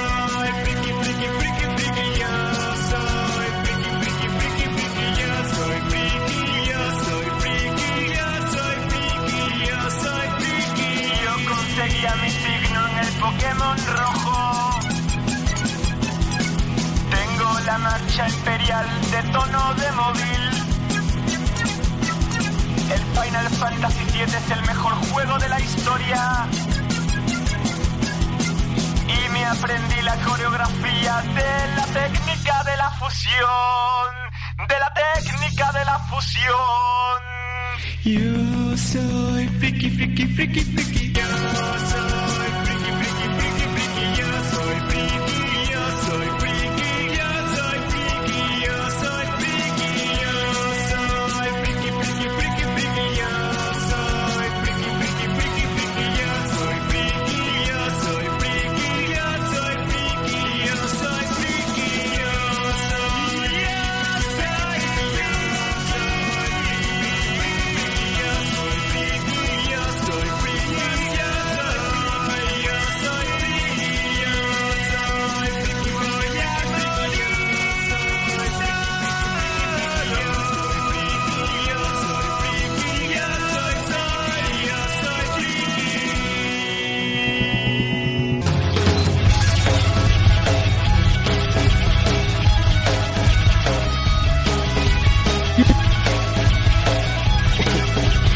todos... Y todos a llorar con esta canción.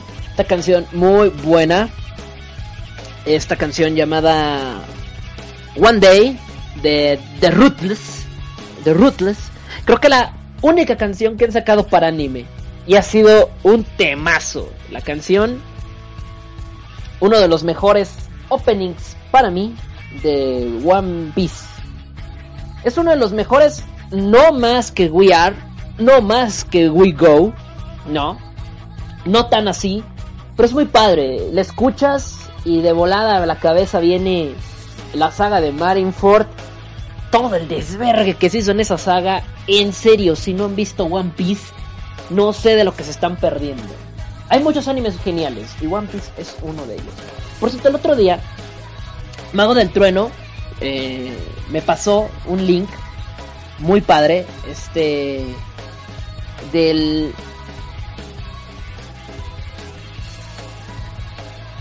Uh, esperen. Ahí está. Mago del Trueno me pasó un link eh, sin, eh, donde me mostraba, creo que algunos de ustedes si son fans de One Piece lo saben, donde fueron a hacer una, una entrevista a Eiichiro Oda, el mangaka de One Piece, y precisamente eh, se metieron a su casa, literalmente, para ver cómo tiene su casa, y su casa tiene figuras de todo. Lo que más me gustó es que también Eiichiro Oda es fan de Star Wars. Oh, tiene sus figuritas ahí de Luke, de Chewbacca, de Han Solo. Puta. Eiichiro Oda es un chingón. Más por eso es un chingón. Nomás por eso es tan chingón. Y bueno, no, no, no, estaba hablando del, del link que me pasaste de la casa de Eiichiro Oda. Muy padre. Y por cierto, por ahí a mí me impresiona mucho eh, la vida de un mangaka. Sobre todo la vida de un mangaka como Eiichiro Oda. Que es una persona, insisto, no porque sea fan de One Piece. Eh, sino porque realmente es una persona muy concentrada en el trabajo que tiene. Y a mí me encanta One Piece, pero este hombre es un genio, un genio, más allá de lo que puede hacer. En esa misma entrevista que hicieron a su casa, pudieron ver que el señor Oda le dedica cuadernos completos, un cuaderno. Imagínate tú, un cuaderno, compras un cuaderno, tú vas a iniciar un manga. Y Eiichiro Oda, para el que no vio esa entrevista o para el que no vio esas fotografías, les voy a, les voy a decir más o menos cómo estuvo. Eiichiro Oda compra un cuaderno, uno nada más, única y exclusivamente para diseñar un solo personaje de todo One Piece. One Piece es considerada una de las series con la mayor cantidad de personajes en la historia de los animes. Uh, está cabrón este güey. Imagínense cuántos personajes no ha creado, cuántos bocetos no ha diseñado, cuántos cuadernos no se ha de aventar. Para uno solo. Eh, así que, si en una ocasión se ponen a ver, el señor se pone a dedicarle un cuaderno para un personaje, un cuaderno para una isla en específico, un cuaderno para la saga que va a ser, donde mete ideas, donde mete eh, un montón de cosas de, One Piece. Es, es genial este hombre. O sea, en ese cuaderno donde mete ideas para la saga, mete ideas, literal, escritas, pues. Mete ideas de cómo, cómo le gustaría que sería lo que pasara. Eh, si se equivoca, eh, lo vuelve a hacer. Dato curioso. Eh, One Piece como tal. Me sorprende mucho que Eiichiro Oda eh, mostraron en esta, en esta pequeña entrevista que hicieron en su casa, mostraron que tiene cuatro cuadernos al menos ya listos para las siguientes sagas. Es decir, todo lo que nosotros vemos en One Piece, Eiichiro Oda ya lo tenía planeado. Él trabaja un poco diferente a, por ejemplo, a Masashi Kishimoto de Naruto. Ahorita les voy a explicar cómo trabaja él, que también trabaja muy bien. Pero él, él no es tan exagerado como Eiichiro Oda. Es muy calculador. Trata de calcular todo en la serie. Mm, Kishimoto no. Y tal vez por eso de repente Kishimoto como que no explicaba muy bien algunas cosas. Pero es un gran manga también Naruto. Eiichiro les digo, saca un cuaderno completo para meter ideas. Ideas completos. Ideas completos eh, de, de One Piece.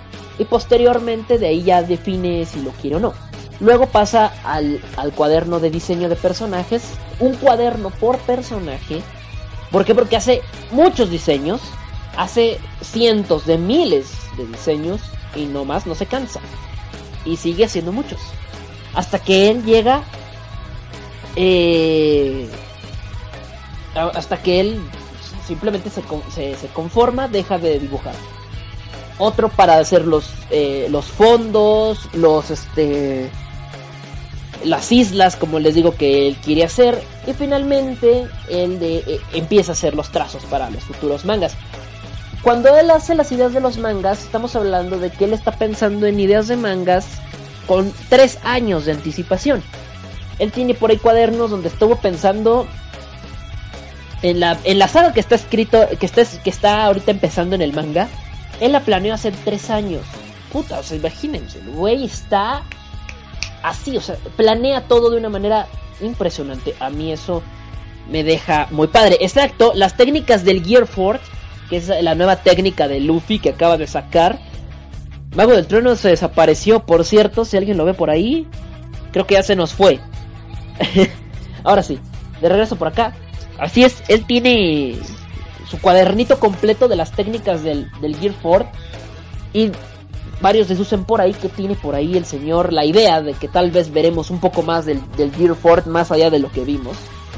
Así que... mm, bastante interesante. Bastante interesante el señor. Y me gusta mucho cómo trabaja. Es un hombre que trabaja con mucha, mucha dedicación y mucha pasión al manga. Eh, es un hombre que apenas y duerme tres horas diarias. Verde, verde, verde el mole. Increíble, a mí me, me, me friquea. Tres horas. Duerme en toda su vida desde que, desde que comenzó a escribir One Piece. Que fue en el 98, 90 y tantos, más o menos. El señor Eiichiro Oda solamente duerme tres horas diarias. Tómala. Se duerme por lo regular a las 3 de la mañana de Japón y se levanta a las 5, perdón, a las 2 de la mañana y se levanta a las 5 en chinga a terminar el manga del próximo capítulo. Híjole. Y bueno, como sabemos, el señor Eiichiro Oda también ya tiene el final de One Piece.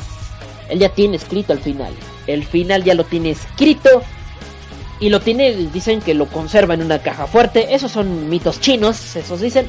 Lo que sí es cierto es que él ya tiene el final. Desde el día 1 de One Piece, él ya tiene escrito el final. Pero, eso ya son cuentos chinos, lo tiene guardado con bajo llave o en una caja fuerte. Una cosa así se inventan en internet los otakus. Pero según eso, así lo tienen. Así que interesante. Interesante lo de este señor. Ahora, ¿por qué digo que trabaja mejor que otros mangakas? Eh, Masashi Kishimoto trabaja parecido. Parecido, no igual. Y con Naruto, por ejemplo, su trabajo es un poco más, este, no es tan exagerado. Él no, él no veía las sagas a tres o cuatro sagas. ¿Qué va a pasar? Yo ya estoy planeando lo que, lo que está, lo que va a pasar dentro de cuatro o cinco años. No, no, no tampoco. Él no lo veía de esa manera. También tal vez ya tenía planeado el final.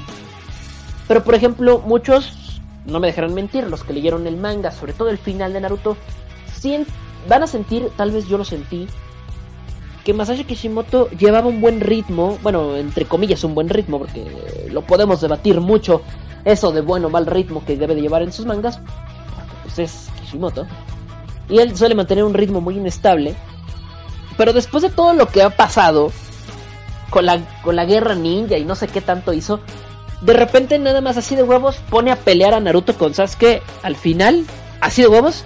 La pelea es muy buena, siento yo muy corta, para hacer la pelea final muy corta. Pero me, me gustó mucho cómo desarrolla la pelea, eso sí, a mí me gusta mucho cómo lo desarrolló, pero siento que fue muy rápida. Y tiene, y tiene mucho este... No, no nos vamos a meter con cuestiones de relleno, vamos a hablarlo un poquito en el manga. El manga no es relleno, el manga estamos hablando estamos hablando de lo que sí vale de lo que sí importa que es el manga eh, insisto el anime muéranse con su anime pero hablando con el manga hablando del manga realmente Naruto eh, siento yo que Kishimoto como que dijo verga cómo acabo esta madre ya hice hice un cagadero cómo lo acabo o sea la verga o sea que se acabe así así así chingue esa madre se acabó. Se acaba así de huevos. Hubo cosas que no explico y siento yo que es porque tal vez su planeación, bueno, no tal vez, su planeación de manga es más corto, eh, eh, es a corto plazo, mientras que eh, Eiichiro Oda trabaja a largo plazo, es decir, ella está contemplando lo que va a pasar en el manga dentro de 4 o 5 años. Eh, Eiichiro, digo, Masashi Kishimoto lo veía más para lo que va a pasar dentro de un año teniendo en cuenta que nada más vas a tener un aproximado de 50 capítulos para poder llegar a ese año. Entonces, como que tal vez, tal vez dirás, ay, 50 capítulos son muchos. Cuando te los lees de trancazo te das cuenta que 50 capítulos en menos de una semana ya te los leíste. Ni en una semana, creo que en tres días o dos ya te leíste 50 capítulos de un manga. Hablo de manga. Eh, que es más digerible, más rápido, más así. Y y eh, Kishimoto sus planes eran a muy corto plazo y tal vez por eso eh...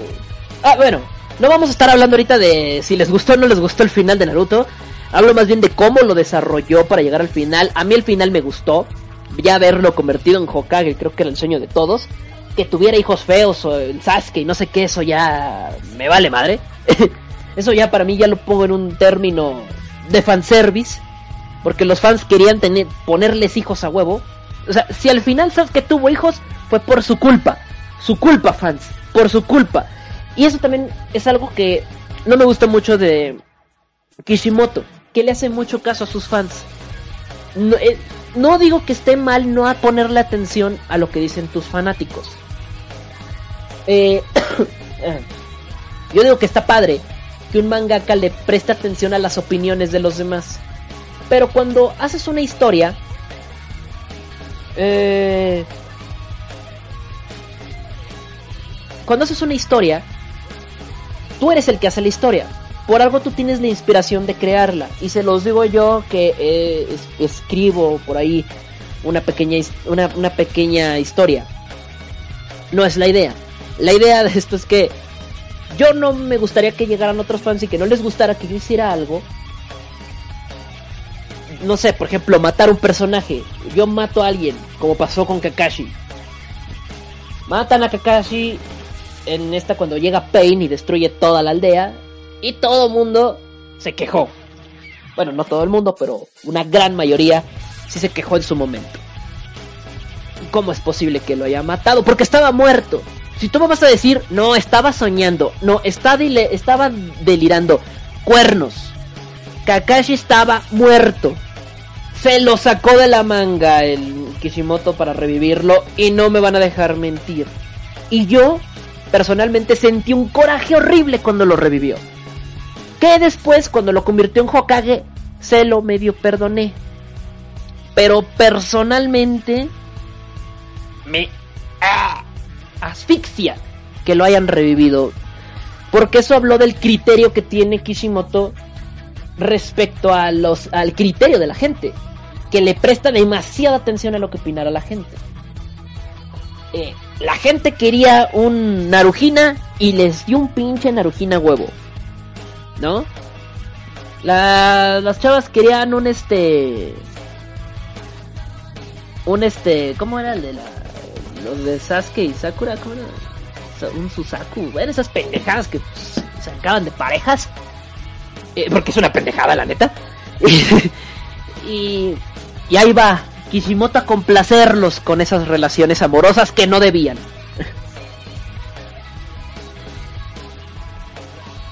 y el señor Kishimoto se empezó a sentir las quejas y revivió a Kakashi y formó las parejas que ustedes querían. Si muchas cosas del manga no les han gustado, ha sido en mucho caso, eh, muchos de, de este caso con Naruto ha sido que el problema de Kishimoto es que le pone mucha atención a las opiniones de la gente. Y eso lo veo un poquito mal. Así que eso fue lo que no me ha gustado mucho de Naruto. Esas tonterías, sí, esas tonterías del, del, del Susaku, sus tonterías del Narujina y eso, esas son tonterías, señores. Es un anime, bueno, un manga de peleas, madrazos, sangre, chingazos, vergazos. Si querían parejitas, se pueden ir a ver Shounen muy a gusto. Digo, muy ojos. Váyanse a ver ojos, váyanse a ver animes de comedia romántica, cosas así. Pero en animes de chingadazos, de peleas, no lo hagan. Esas son pendejadas. Por eso, por eso es que Naruto creo yo que decayó mucho. Porque Kishimoto les hizo mucho caso a los fans en el sentido del fanservice. Kishimoto, eso no me gusta. Revive a Kakashi, por favor. Está bien, lo revivo. Tengan, ahí está su Kakashi, de regreso. Pero, pero, pon a Naruto con, con, con, con Hinata, porque con, porque con Sakura es una pinche inútil. No, no, no. Está bien, está bien. Naruto va con Hinata. Eso se me hace tontísimo, tontísimo.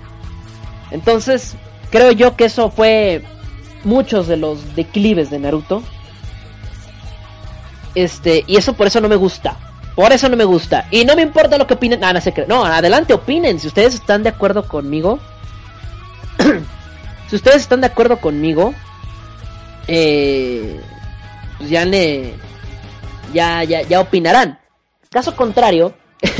en caso contrario con Eiichiro Oda. Insisto, no es por defender a uno o al otro. Ambos mangas me parecen de lo mejor que existe. Tanto Naruto como One Piece yo considero que son dos de los mejores mangas y, y Bleach de los últimos tiempos. Bueno, Bleach lo dejaré en tela de juicio. Pero Naruto y, y One Piece son dos de los mejores mangas que han existido en el siglo XXI. Y eso, eh, aunque de repente vean gente que se pelee por ver cuál es el mejor anime o manga, me parece ridículo que peleen por eso cuando los dos son muy buenos.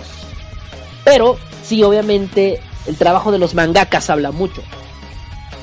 Y Eiichiro Oda es más dedicado que Kishimoto en ese sentido. Mientras, mientras que los, los fans de Kishimoto le casi casi le pedían a gritos una cosa y Kishimoto de cierta o mala manera les hacía caso. los fans de Eiichiro Oda es, pero ¿por qué hiciste esto? Haz esto. Ah, ¿quieres eso? Sí. Pues, ¿qué crees? ¿Qué, señor Oda? Que no les voy a hacer su pinche gustito. Hijos de su puta madre, dejen de estar chingando. Es mi puto manga y yo lo hago como quiero. Putito. Háganse de cuenta. Se transforma. El señor. El señor Oda se nos vuelve loco.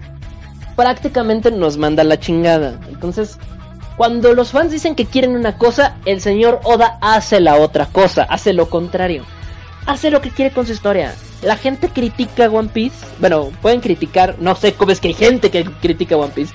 Pero la poca gente que pueda criticar One Piece es que esto es que el otro. El señor Oda, así desde su, desde su estudio, ¡me vale madre!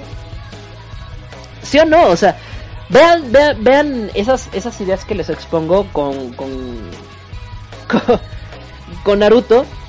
No, no, es que revive a Kakashi. ¿Por qué lo matas? Ay, ay, perdón, perdón. Ahorita lo revivo. Y lo reviven. One Piece. One Piece es. Señor Oda, no mate a Ace en la guerra de Marineford. Sería horrible. ¿No quieres que lo reviva? Además de, ¿no quieres que lo mate? Muerto en el siguiente capítulo. Vámonos. que se muere, que se muera. Y gacho, vámonos. Unos sangre por aquí. no, pero, señor Oda, ¿y si hace esto? Cállate el hocico. Yo sé lo que hago. no estés chingando y lee el manga. pero bueno. A Eiichiro Oda le vale 3 hectáreas de reata lo que digan sus fans. Al final, sus resultados hablan por sí mismos. Eh, eh, Kishimoto se ablandó el corazón en muchas ocasiones y eso creo que arruinó en parte, no el manga, partes del manga fueron arruinados por esos detalles. Pero el manga en general es bonito, es bonito. Y la lección que deja One Piece a mí me gusta mucho. Entonces, digo, Naruto. Y como dice Stephen King, mi tocayo, escribes para ti. Si a los demás les gusta, pues qué bien. Exacto, esa es una de las ideologías de Eiichiro Oda. Y por eso es que escribe tan chido este señor y dibuja mejor, más perro. Y bueno, la verdad es que pues, sí. Y insisto, no lo digo por el caso de que me guste más un manga que el otro. Eh, realmente los dos mangas me gustan más. Obviamente me inclino un poquito más por... Eh, un poco más, me inclino un poquito más por One Piece, pero bueno. Son cosas, son cosas que pasan con esto del manga. Y hay muchos mangakas, ¿no? Que también igual trabajan parecido o trabajan diferente. Eso ya depende, ¿no? Exacto. Patrick por acá dice, y sí, Naruto pudo haber sido mejor sin fanservice. Así es. Esas tonterías de parejitas, de que, de que, ay, es que, es que el Narusasu y que, y que el Yaoi y que el Narujina y mamadas, mamadas. Eso me se me hacen mamadas. Eso, de hecho, no es broma, pero un capítulo de iCarly lo, lo dice. Hay un capítulo de iCarly que relaciona mucho eso y es muy chistoso. Eh, hay un capítulo, bueno, se los comento en el otro bloque para, para, para hablar un poquito acerca de eso, de cómo son los fans. Los fans les gustan las idioteces y, y pues al final ellos lo hacen. Fíjense cómo One Piece, muchos dicen, no, que a Zoro le gusta Nico Robin y no sé qué. Y Oda nunca ha dado indicios de que se gusten. Nunca. Nunca. Pero los fans es que se gustan. Es que son personajes que se... No. Y el señor Oda lo ha dicho. Señores, esto es un manga de peleas. Así de fácil. Pero bueno. Eso considero yo. me dicen por acá. A mí me gusta ver One Piece en el anime para ver las peleas Full HD, pero en el manga también está chido. Sí, el dibujo de, de Oda es muy curioso, es muy característico. En ese sentido, me gusta más el estilo de Kishimoto en cierta medida. No tanto como... O sea, me gusta mucho el dibujo de Oda. Es muy chido el dibujo. Se notan los trazos que los hace así como que como que ya tiene una, una experiencia notable a la hora de dibujar. Y Masashi Kishimoto es un poquito más...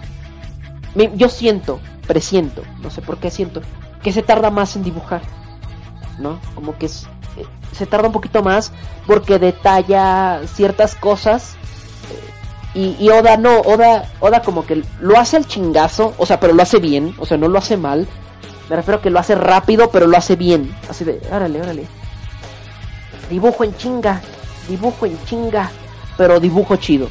Y Kishimoto tal vez era de, le vamos a poner un piojo aquí y tal vez un moquito acá, aunque no necesito que se vea mucho. Es más detallista en ese sentido. Y Oda es un poco más apresurado al trabajar, pero dibuja muy padre también. Y eso también habla mucho de su experiencia. Pero bueno, ahora sí, vámonos a música. Y regresando, pantalla B chicos. Les recuerdo por cierto, antes de irme a un corte musical, que tenemos la gran final de la chica MC Cosplay 2015 para que no se lo vayan a perder. Eh, así que la gran final será la próxima semana. Y ya pueden votar. Si quieren votar, les voy a dar el link acá en el Chatsu IRC. Eh, esperen.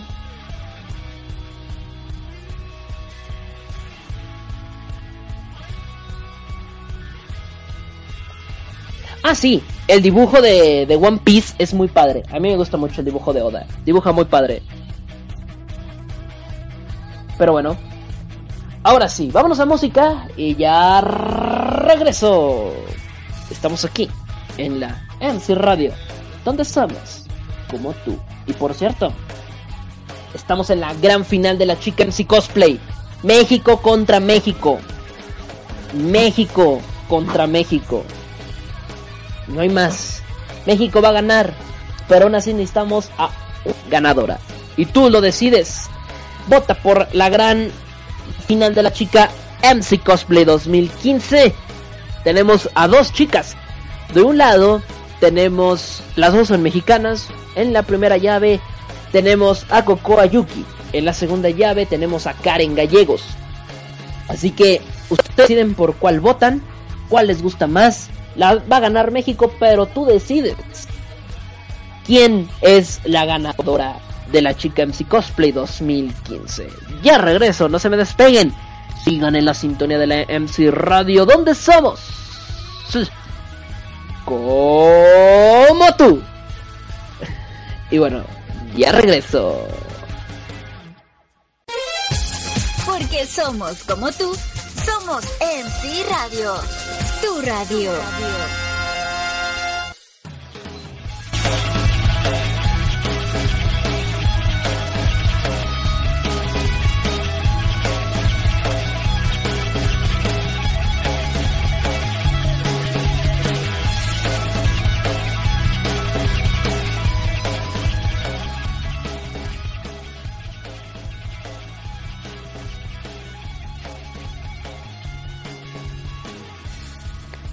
Pues ya regresé, ya andamos por acá y pues espero que les esté gustando el programa.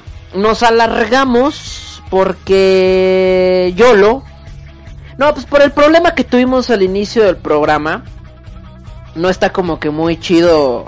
Ya volví, nos queda media hora y media hora vamos a hacer. Y como no sigue nada después de este programa, pues, ¿por qué no? Le seguimos un poquito más y hasta un poquito más de dope le ponemos. Ah, A ver, leyendo sus comentarios, me he ganado muchos enemigos hoy, ¿verdad? Mm, Nos hemos ganado muchos, me he ganado muchos enemigos hoy. Primero porque lo de soy de rancho. Ando, ando en botas de a caballo. Soy nacido y criado en monte, ¿verdad? Y creo que el otro ha sido por lo de Naruto. Insisto, me gusta Naruto. Pero pues es lo que yo opino de Naruto. Es bueno, pero sería mejor sin tantas payasadas de romances. Y me- es que me, me dice Andrea, no eres cursi, qué chafa. pues no es que no sea cursi. Me, también en mis momentos cursis he visto he visto animes y mangas eh, románticos. Uno que a mí me gusta mucho, aunque ya está un poquito viejo. Eh, bueno, viejo para estos años, pero es por ejemplo eh, Onegai Teacher. Me gusta mucho, se me hace muy bonito. A pesar de que una maestra alienígena se quiera follar a un muchachito.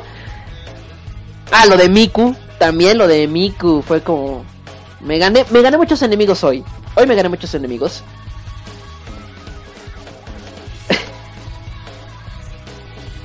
Pero bueno, critiqué Naruto. Es que no es criticar Naruto. En realidad fueron mis comentarios de lo que yo haría para mejorar. ¿Qué haría Tebo para mejorar Naruto? Le quito las payasadas del romance. Parejitas, Narusasu, Naru, Naruhaku. No sé qué tantas mamadas de eso. Se lo quito y sería genial. Pero pues yo no soy el mangaka. El mangaka decidió que así fuera. Y, es, y respeto su decisión de hacer así la serie. Saluditos para Jubia. Que ahora la veo por acá por el Facebook. Saluditos Jubia. Que anda por acá. Le mandamos saluditos a Jubia. Vamos a ponerle aquí saluditos. Y le enviamos. Lo de Miku, que también que no me gusta Miku. También dije que no me... No, sí, vaya a terminar linchado, ¿eh? Este programa. No me importa, es lo que yo opino. Pero bueno. Eh, um, algo más. Es que por eso es shounen exacto, no shoujo, exacto. Si querían parejas, vayan a ver shoujos. Y les digo, yo vi Onegai Teacher porque me decían que era un anime super ecchi y por aquellas épocas yo estaba muy morro, estaba muy chiquito.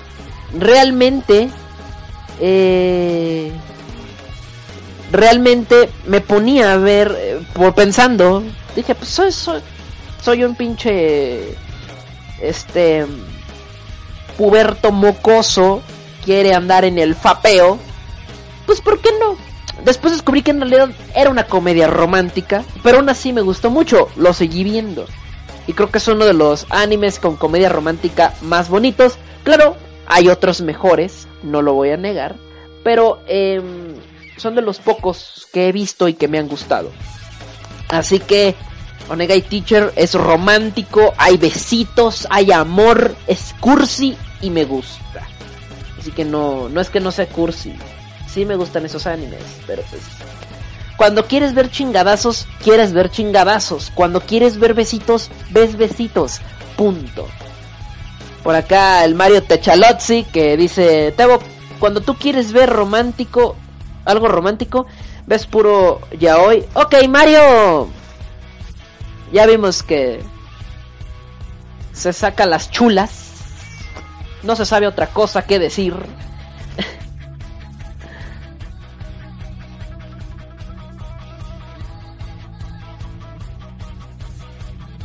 Me dicen por acá. Aunque me dice Andrea, me comenta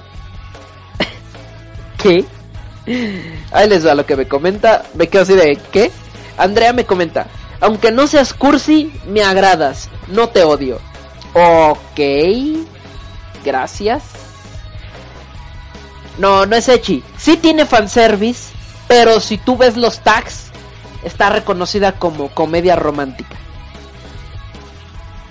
Y no los tags de anime. No, o sea, su clasificación es comedia romántica. Pero eh, tiene fanservice como cualquier otra serie. Me dicen por acá. Saludos para Mexicali. Para Mexicali. Me dice el buen Herrera de Leonardo. En espera. Y te apoyo al 100%. Yo lo sé. Y él me pide. Ah, él me pide una canción de Naruto. Digo, de, de One Piece. De One Piece, que es la de. Ay, la de. New World. No, la de. Grand New World. Está padre. Es la de. Es la de Ennis Lobby, ¿no?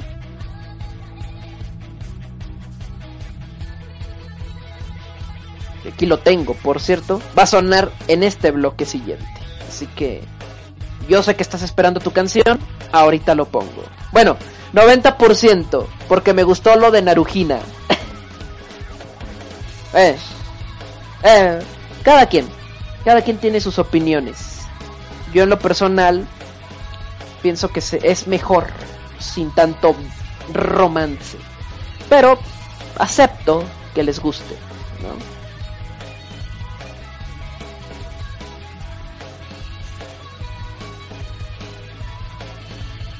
A ver. no lo voy a leer al aire. Eso no lo voy a leer al aire. Me lo comenta. Bueno, tampoco voy a decir quién. Hasta me hicieron toser, mendigos. Brand New. Brand New World. Vamos a correr. Vamos a correr. Na, na, na, na, na, na, na. Bueno, en el fandub así va, ¿no?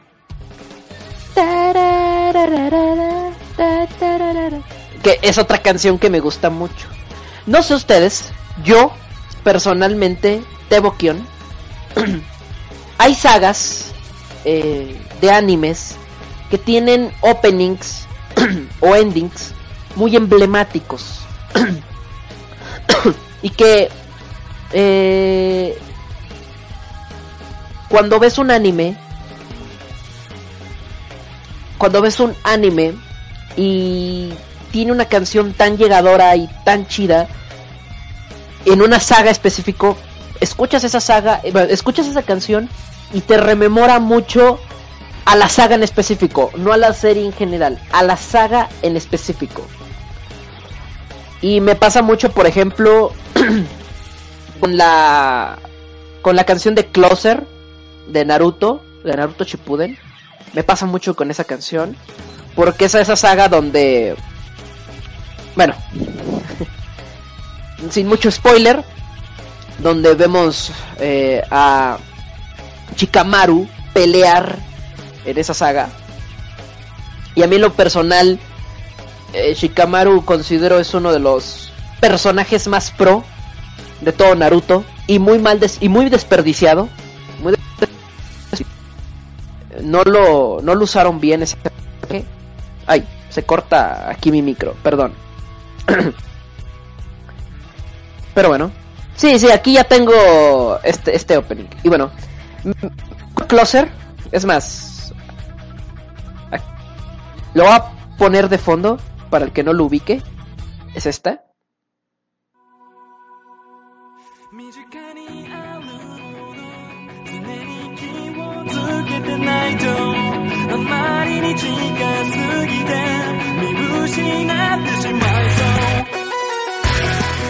Bueno, este opening en especial me gusta mucho porque recuerdo esa saga. Cuando escucho esta canción, en chingas, mi mente se enfoca a la putiza que Shikamaru le dio a Hidan. O sea, vuelvo a, vuelvo a recordar cómo le pateé el trasero. y eso es lo mejor. Eso es de lo mejor. A mí me encanta.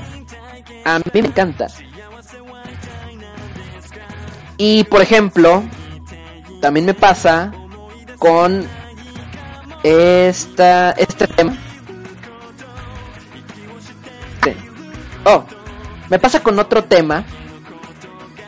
Ah, pero no. Y me pasa con esta precisamente. Que la van, la voy a poner en un ratito más. Pedido, por cierto. Me pasa mucho con esta.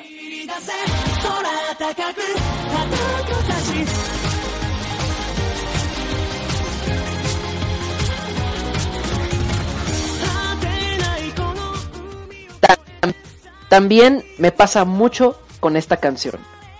Realmente. Eh, es de One Piece. Y siempre que escucho esta canción me rememora a Ennis Lobby. Una de mis sagas favoritas de One Piece. Y gracias, gracias ahí a, al buen Naruto Kun que pidió esta rola.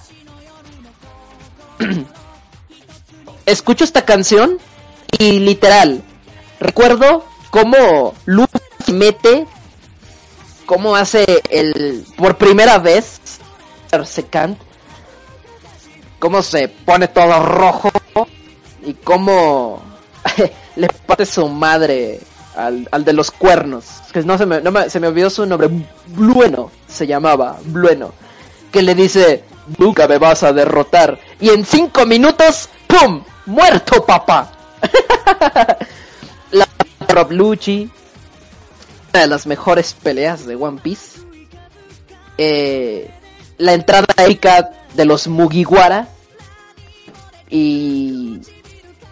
Y Robin los ve desde el balcón.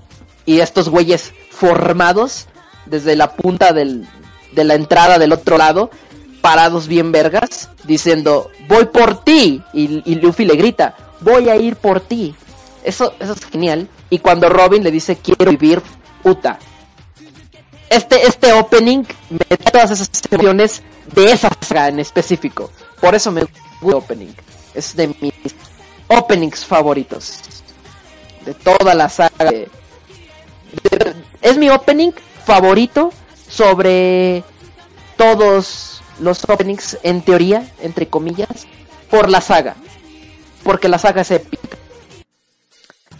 Otros temas, hay otros, por ejemplo, no lo encuentro, pero nomás ahorita permítanme. que también me recuerda a una de mis sagas favoritas de Fairy Tail. Sí, estoy hablando de Fairy Tail. Voy a nomás que lo busque. Permítanme porque este sí lo tengo muy escondido. Permítanme. También me, me trae muchos recuerdos. Es una saga vieja, en teoría. De Fairy Tail. Pero ¿dónde está? y no les quiero decir cuál es, porque van a saber. Permítanme. Ah, aquí está, aquí está, aquí está. Pero bueno, no sé si a ustedes les pasa igual que a mí, pero siento esa emoción. Mira, acá dicen, leo sus comentarios rápido. Dice, estoy fascinado con sus primeros episodios. ¿De cuál? De, de, de cuál? Esa saga es fucking... Ey, sí, es épica. Es épica esa saga. También usa el Gear 3. No... Bueno. ¿Sí lo usa? Ya no me acuerdo. Es que pues. Chingos de capítulos. Ya ni me acuerdo. No, no lo usa. Oh, sí, sí lo usa. Lo usa contra Rob Lucci. Ya hasta el final. Muy cierto. Y se encoge. Después de que lo usa, se encoge. Porque eran los. Eran los efectos secundarios de esa técnica. y Rob Lucci le patea el trasero después de que chiquito. claro. Olvidarlo. Sí, también usa el Gear Tier. Ya no me acordaba. Lo usa en la misma saga, pero nada más lo usa así como por usarlo. pero ya después lo usa con mejor fuerza. Y eso está chido. Oh, sí. Sí que sí. La verdad, mis respetos para estos ánimos. Dicen por acá.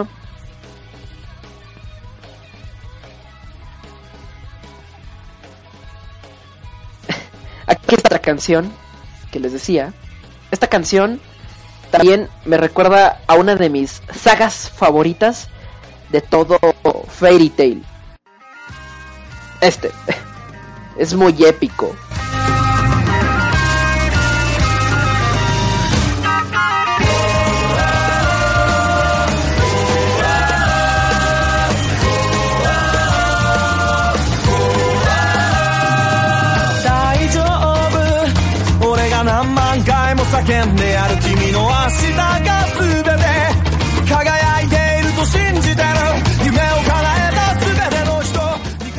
Este opening me gusta mucho porque la canción está muy padre. Eh, Funkist es una banda muy padre. Este opening está genial. Y es una de las que más me ha gustado de todo Fairy Tail.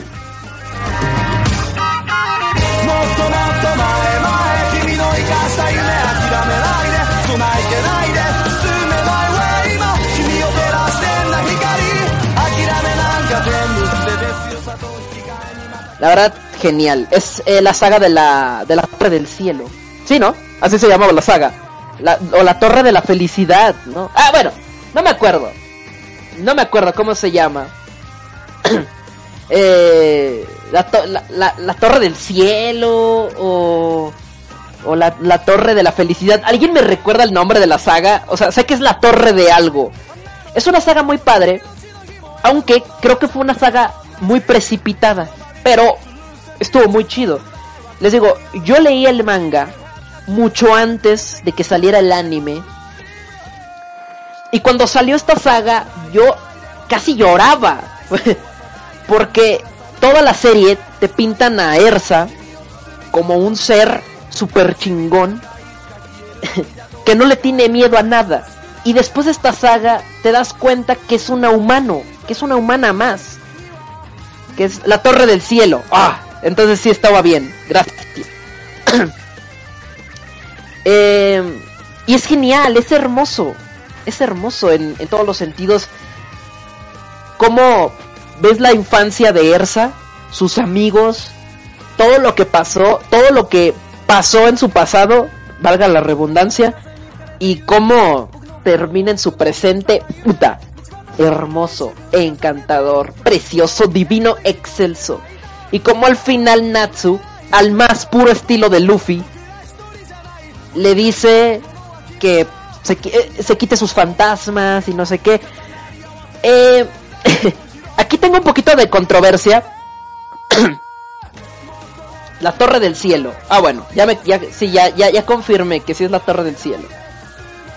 Eh, a Hiro Mashima, quien es el, el autor de Fairy Tail, lo han criticado mucho, ¿no? Porque dicen que se ha fusilado muchas cosas de One Piece. Y es cierto, sí lo ha hecho. Aunque los fans digan que no. Me encanta One Piece. Y lo admito. Es cierto. El güey eh, Hiro Mashima podrá decir que no. Pero hasta los dibujos son iguales. Por el amor de Dios. o sea... es idéntico. y... y por ejemplo, la saga de la Torre del Cielo se parece mucho a otra de mis sagas favoritas de One Piece y también de las primeras casualmente. Casualmente, que es la saga de de Arlong Park. Pónganse a visualizar cómo es, cómo se desarrolla y cómo termina y es lo mismo, la misma historia. es lo mismo, pero con otros personajes. Es un plagio, pero bueno, me encanta. bueno, sí, lo han dicho que es fan de Oda, pero que no se pase de lanza, ¿no? toma demasiadas referencias. Este, no, sí, sí, sí. De hecho, por ahí también se hablaba que Hiro Mashima trabajó un tiempo como colaborador de él. Si ustedes saben, el mangaka no hace todo el manga él solo. Tiene una mesa de colaboradores, que por lo regular son aprendices de manga. Por ahí dicen, dicen los rumores, dicen los rumores, de que Hiro Mashima fue alumno de Oda en ese sentido. Pero nada está comprobado. Nunca se ha comprobado eso. Eh, justamente lo que está comentando ahorita Ketsu es lo que estoy diciendo. Bueno, trae delay. Entiendo que se escuche con diferencia. Pero bueno, es un rumor. Eso, eso Ketsu es un rumor. Nunca se ha confirmado que eso haya sido cierto. Nació en internet y nadie sabe si es verdad. Em, pero bueno. Pero si ustedes se fijan, la saga de la Torre del Cielo y la saga de Arlong Park en One Piece es lo mismo. Incluso cuando Luffy va con Nami y le da su sombrero de paja y, le, y, y, ella y Nami le empieza a pedir que por favor y con lágrimas en los ojos que le ayude después de que un minuto atrás le estaba diciendo que se largara de la isla, que no lo quería volver a ver, que no quería su ayuda. Y al final Luffy le dice, no seas pendeja, eres, eres mi amiga. Entonces vemos la escena donde Nami voltea a verlo con lágrimas en los ojos y le dice, ayúdame, por favor. Y Luffy se quita el sombrero, se lo pone y se, y se empieza a tronar los deditos, ¿no? Así como de, van a valer madre, estos cabrones y se van él, Zoro y Sanji en una posición bien chingona. Si ustedes recuerdan, hay una escena muy similar, no igual, no idéntica, no exactamente. Hay una escena muy parecida donde vemos como este Natsu habla con Ersa y Ersa después de, eh, después de lo fuerte que vimos a, a Ersa ver cómo de repente decae en una persona frágil en esa saga y como casi ayuda a Natsu. Natsu le dice, no te preocupes, ahorita le parto su madre. O sea, fue muy parecida la secuencia de emociones. Fue muy parecida. La secuencia de emociones es, es similar. Cómo lo tratan de enlazar. Entonces, es mucho. no, no le estoy echando. Me encanta Fairy Tail. Me encanta. Lo tiene. me encanta. A mí me encanta. A mí me encanta Fairy Tail. Y esa saga de Fairy Tail, plagio o no, es de mis favoritas. Está hermosa esa saga. Y sí, a Gerald lo odiamos como mil millones de años. Después se la sacó de la manga y así como de, no, ya lo hiciste bueno. Ah. Pero bueno, aún así, sí, yo recuerdo, lo odié años a Gerald, por todo lo que le hizo a Ersa. Y así de maldito, púdrete mil veces y muérete. Después nos enteramos de otra cosa, spoilers, no voy a decir mucho, pero después nos enteramos que en realidad no era malo, o sea, sí era malo, pero no era tan malo. Eh, y como que se arruinó eso, pero pero bueno, reivindicó al personaje, que es lo que importaba, ¿no? pero bueno. pero insisto, no le estoy echando eh, no le estoy echando nada a Fairy Tail. A mí me encanta Fairy Tail. Me fascina. Pero sí, sí son muy parecidos. Doco Mágico dice, estoy de acuerdo contigo, pero lo, pero lo primordial es que la gente debe aceptar las opiniones de las demás personas. Gracias. Y tu canción, ahorita veo si la puedo poner. Uh... Sí, Fairy Tail es muy bonito. Muy bonito Fairy Tail. Oh, sí. Sí, Mimi. Muy bonito está este ese anime y manga. Pero bueno. Sí, yo también pienso, Naruto, que Gerald debió quedarse malo. Pero bueno. Y no sé si se dio cuenta, pero eh, Mashima y Eishiro Oda tienen, bueno, tenían algo muy en común. No suelen matar a sus personas. a casi nadie. Y cuando que matan a alguien, en realidad estaba vivo. Y Eishiroda hizo solamente una excepción con eh, Ace. Bueno, lo de Barba Blanca se a venir. Eso sí, era predecible. Pero lo de Ace, jamás. Por todo lo demás, estuvo perfecto. Perfecto cómo desarrollaron eh, a los personajes, las series. Los dos tienen esa característica también. Dicen por acá.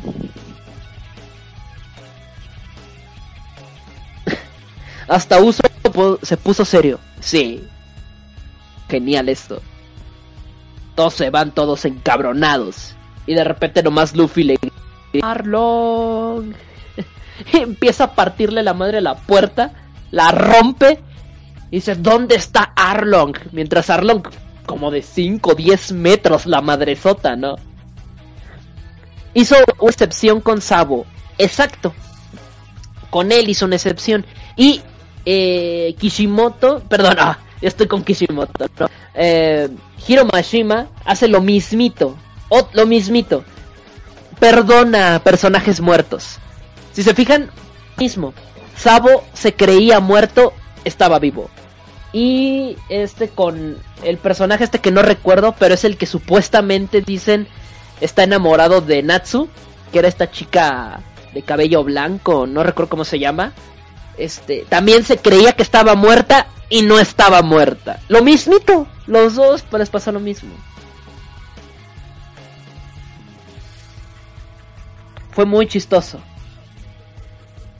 Troleo, troleo nivel Fairy Tail, Fairy Tail y One Piece. Muy cierto. Son dos series que me gustan mucho. Drogas. Así es, son dos animes que me. Dos mangas, animes. Aunque el anime de, Fairy Tail. Ah, no sé. Tengo muchos sentimientos encontrados con esa serie. Bueno, la versión nueva no la he visto. No la he visto. La versión. Ya ven que. Ah, Lisana. Gracias. No me acordaba. No me acordaba porque no he visto Fairy Tail desde hace un buen rato. Ya tengo como unos dos años que no lo termino de leer. Sí estaba en otra dimensión y eso de, oh, se lo sacaron del, se lo sacó de la manga, acéptenlo. O sea, como que de, ay, déjala muerta, déjala muerta. O sea, ¿por qué la revives? O sea, es un personaje que no importa, eh, ya. Me enteré ya por spoilers, ¿no? De todo lo que pasa después, pero realmente siento que debió dejarla así. Gracias a todos los que me recordaron. Debieron dejarla muerta. Sí, bien muerta. Pum, pudriéndose tres metros bajo tierra. Porque su historia, la historia de cómo se muere entre comillas, es muy emotiva, es muy bonita. Y al final, reviviéndola, toda esa serie, toda esa saga, donde hablan de su muerte, fue puro chorizo. O sea, desperdiciaste tu vida leyendo esa saga, porque al final no está muerta. O sea, eso es lo que no me gusta cuando dicen algo que al final no es. Cuando cambian de parecer. Eso es algo que en ese sentido no me gusta mucho. Porque como que destruye ciertas sagas del pasado. ¿No? Hace que. Hace que ciertos capítulos que leíste antes fueran basura. O sea, los tiras a la basura, no importa si los hayas leído o no. No pasó eso. Es horrible eso, cuando eso pasa.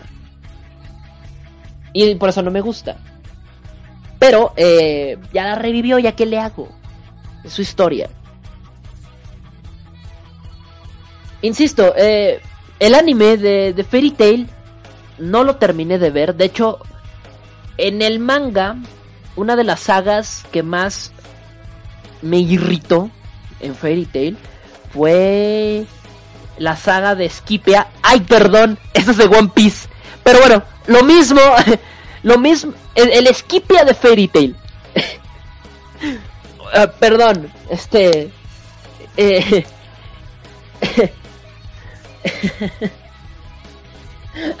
ah, perdón. ah, este giro, este... Giro Plagios Locos Mashima. bueno, la saga de... La, la, la, saga donde se van al cielo y no en One Piece, en Fairy Tail. Malditas coincidencias. Malditas casualidades. ¿Por qué? ¿Por qué? Crea tu propia historia. La tengo, de hecho. Por eso. Y ahí sí hago lo que me dé mi regalada gana. ahí sí hago lo que se me dé mi regalada gana. Eh, pueden leer, eh, si les gusta, La leyenda de Hawk. Y con mucho gusto. Mago del Trueno les explicará mejor. No me digan que el auto DJ ataca de nuevo. Pero bueno, ok. Estaba revisando aquí la conexión. Pero está bien. Yo voy a seguirle. Pero bueno. Hiro Mashima y sus cosas. Pues sí, pero pues es, la, es su historia. A mí también me molestó, pero pues, ¿qué haces? Ni modo que viajar a Japón y le partas la madre, ¿no? Pues no se puede. Ya, pues, siguió viva y punto. Creo que me va a gustar Fairy Tail por tantas semejanzas a One Piece. Bueno, pues sí, hay una saga idéntica, idéntica a, a Skipper. Ah, ok, ya volví entonces. Idéntica. Eh... Y en esta saga, los se van a con gente con alitas, gatos con alitas, muy parecido, ¿verdad? A Skipia, los que tienen, los que tienen este alitas ahí en en Skipia. o sea, maldita sea, porque es tan tan parecido. Como, como, bueno, ya. Y esa saga para mí fue infumable, porque pasaron muchas cosas que no debieron de pasar. Más aparte, Charlotte se llamaba la gata de, de Wendy, no recuerdo. Esa saga, esa, esa mendiga gata me caga. Bueno, me cagaba, me cagaba. En esa saga muestra una indiferencia horrible al pobre de Happy. Bueno, siempre, pero en esa saga más. Aunque en esa misma saga es donde lo aprende a querer. ¡Ah! Fue un mame. Fue un mame. Los exit. Sí. Sí, sí, sí. Los Exit idénticos, o sea, con alitas, en esquipea, pero eran gatos. Aquí la diferencia es que eran gatos. Gatos loli con alas, exacto. y pues sí, tiene, tuvo sus detallitos, ¿no? Hubo muchas con que había un dios falso ahí, cosas así medias curiosas. Ah, no, eso es en Esquipea. perdón, eh, estoy confundiéndome, perdón. Pero bueno, sí, esa saga para mí fue infumable en, el manga. Cuando se acabó, di gracias al cielo, así de, por fin, porque era cuando seguía la saga capítulo a capítulo, capítulo a capítulo, semana tras semana, y era pesado, ya que se acabe esta saga, ya que se acabe esta saga, por favor, manga, ya, ya, ya, ya, ya, ya cábate, ya cábate, hasta que se acabó. Gracias, gracias que se acabó. Y en el anime, cuando empezó a salir esa saga, no lo soporté y dejé de ver el anime. Y desde entonces no veo el anime. Entonces, eh, eh, ah, sí, eso creo, lo único bonito de esa saga es que Happy conoce a sus papás. Pero él no se entera. O sea, sus papás sí lo supieron. Y cuando se van, se, cuando se va Happy se dan cuenta de que era su hijo. Eso fue muy bonito. Eso fue muy bonito. Eh, eso sí me movió el corazón. Mi cocoro latió muy bonito, así de... Ah. Pero realmente la saga en general fue un asco. Y no me gustó. Um, no me gustó. Insisto, agradecí al cielo cuando se acabó. y en el anime no la pude ver. Y desde entonces no veo el anime. Y el manga sí lo continué. Pero después por cuestiones de tareas y, la universidad. Y se me quedó frenada. Y por estar viendo Naruto. Leyendo Naruto. Leyendo este otros mangas. Ya no le presté atención. Eh, necesito retomarlo. Porque en el manga llegué. Híjole, ni me acuerdo en dónde llegué al manga. Pero bueno. Pero sí lo llegué. Sí lo recorrí todavía. Más, más adelante. Esa saga la daño. Eh, a, que a la historia en general. O que. Creo que no. O sea. Fue un bache. Como suele pasar. Insisto, no soy el mejor creador de historias. Ah.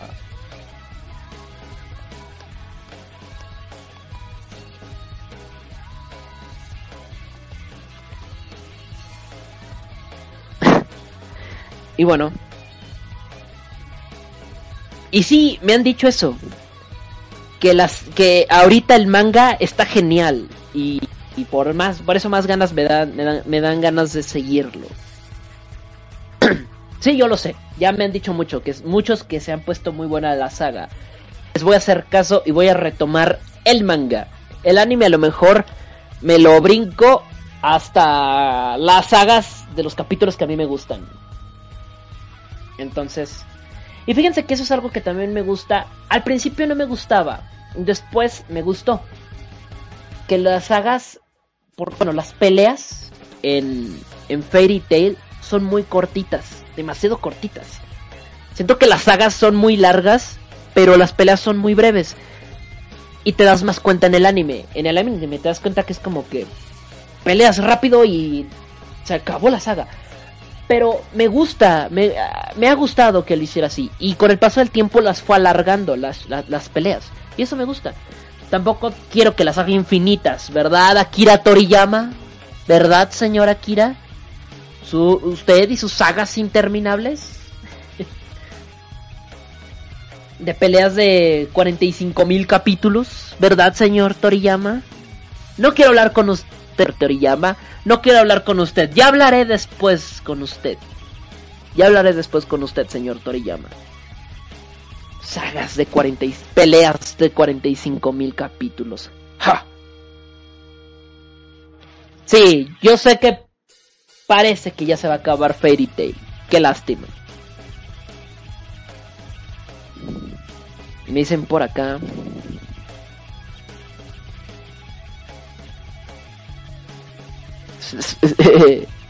so- soplé mucho al micro, ¿no? Como cuando te marcan en la noche, ¿no? En esas películas de terror. Y, tomas el teléfono. Y tomas el... ¡Ah! Está sonando el teléfono. Voy a contestar. La chica siempre, ¿no? Estúpida. Toma el teléfono. Bueno.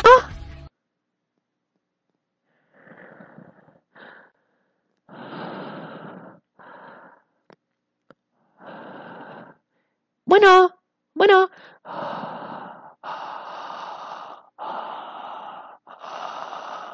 ¿Sí? ¿Quién habla?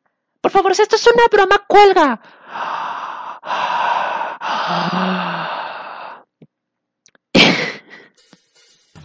La chica, la chica le cuelga y tómala, que era Stevie de Malcolm.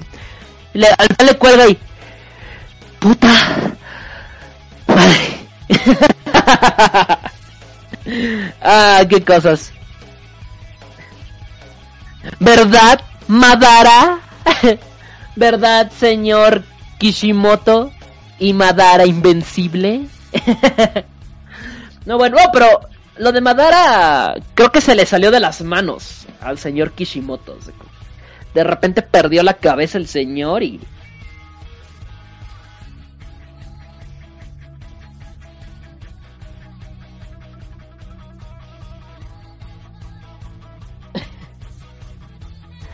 Ah, qué cosas.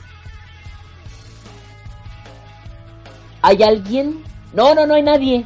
No, no, ya se fueron todos, joven. Vamos a ver, me dicen por acá. ¿Por qué Mago del Trueno pone un signo de interrogación? ¿Qué pasa, Mago del Trueno? ¿Qué te incomoda? ¿Qué te molesta? ¿Te molestó lo de Stevie? Puta. Madre.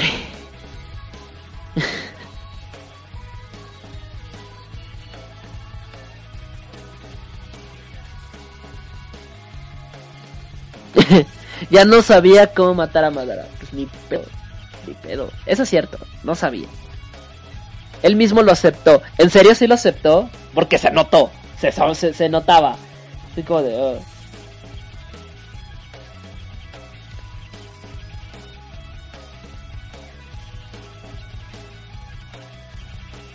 Pero me hubiera gustado que Madara fuera el último villano. Yo también. Es que es curioso porque toda la historia de Naruto se centra en gran parte con Madara. O sea, prácticamente todo, todo Naruto es Madara. O sea, hay muchos personajes importantes dentro de, las, dentro de toda la historia, pero Madara es como que desde el principio de la historia hasta el final él ha tenido algo que ver. Era lo obvio. Y al final que se sacara de la manga lo de la tipa esta, de la diosa esta pedorra, que a la, a la cual vencieron más rápido que a Madara, se me hizo del asco. Eh, Creo que Mago del Trueno se volvió loco. Ignórenlo, se volvió loco. El final de Naruto en el anime será diferente.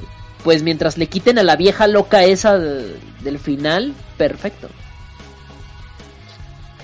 Digo, me hubiera gustado que tuviera algo que ver más directamente con Madara, pero no que sea así como que punto y aparte. Así se siente en el manga.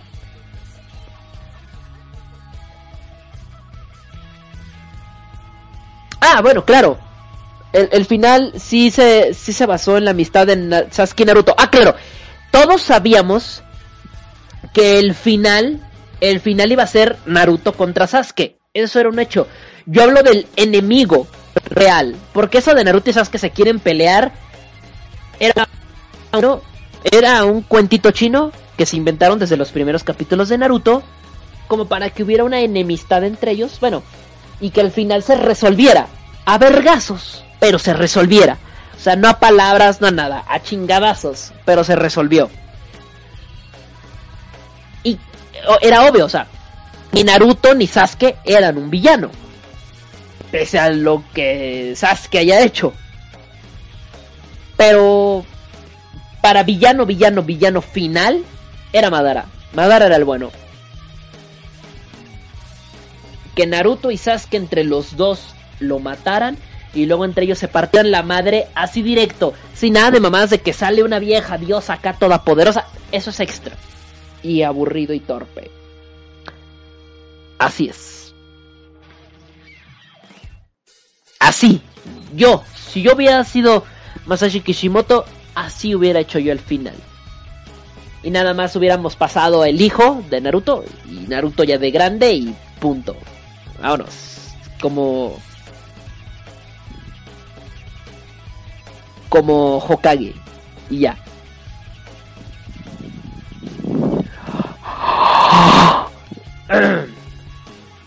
Me dice, el destino fue sellado desde su primer beso. de hecho, el beso de la muerte. Pues bueno, me dicen por acá, como buenos machos pecho peludo, lo resuelven a madrazos, como debe ser. Él hizo lo que Eroseni no pudo, salvar a Orochimaru. Ah.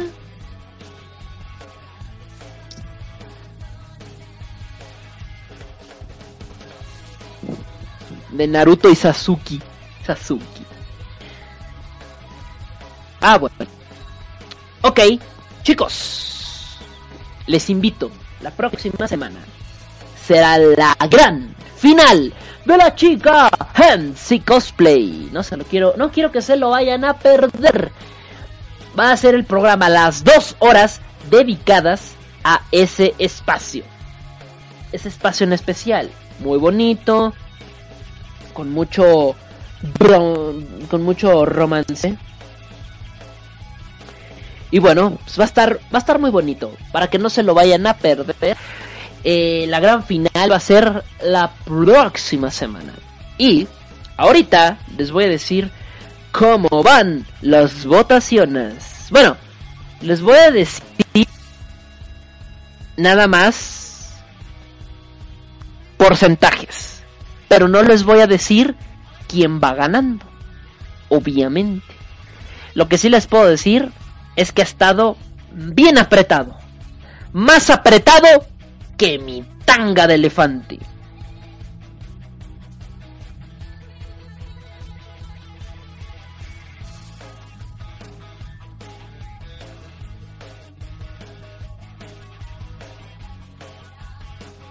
Ah. Por acá, Ever dice, todos tenían la perspectiva de que Naruto era como Jiraiya, Sasuke como Orochimaru y Sakura como Tsunade. Eh, bajo la única diferencia de que Sakura le falta mucho para ser Tsunade. O sea, pero refiero, o sea, sí entiendo tu punto, ¿no? O sea, los eh, los tres Zenin eran como que los ninjas más vergas de Konoha, ¿no? Que eran vergas, pero que no eran no eran Hokages, pero eran los más riatas, podría decirse después del Hokage, ¿no? Y Naruto, eh, Sasuke y Sakura comparten esa misma característica. De, esa, de Sakura un poco en debate, porque pues, no es tan chida, no es tan fuerte. Pero los cada quien aprendió de su respectivo Zenin.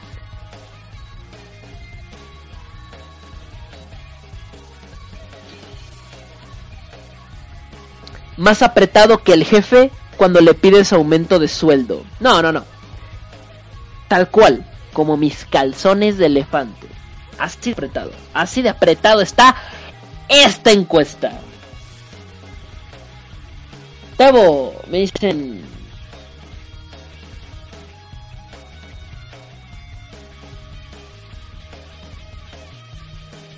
Ok. Jubia, que caes afuera. Jubia de primavera. Bueno, ya Jubia ya pidió FT de Funkist. de Fairy Tail. Pues ya, se la voy a poner. Acá no puedo ver todavía los resultados, permítame. Ahí está. No. 360 respuestas. Esperen, necesitamos musiquita épica. No vamos a dar resultados, pero como que esta sección, bueno, en teoría, entre comillas, porque no es sección, no se siente igual sin su música. Ah, caray, ¿dónde está?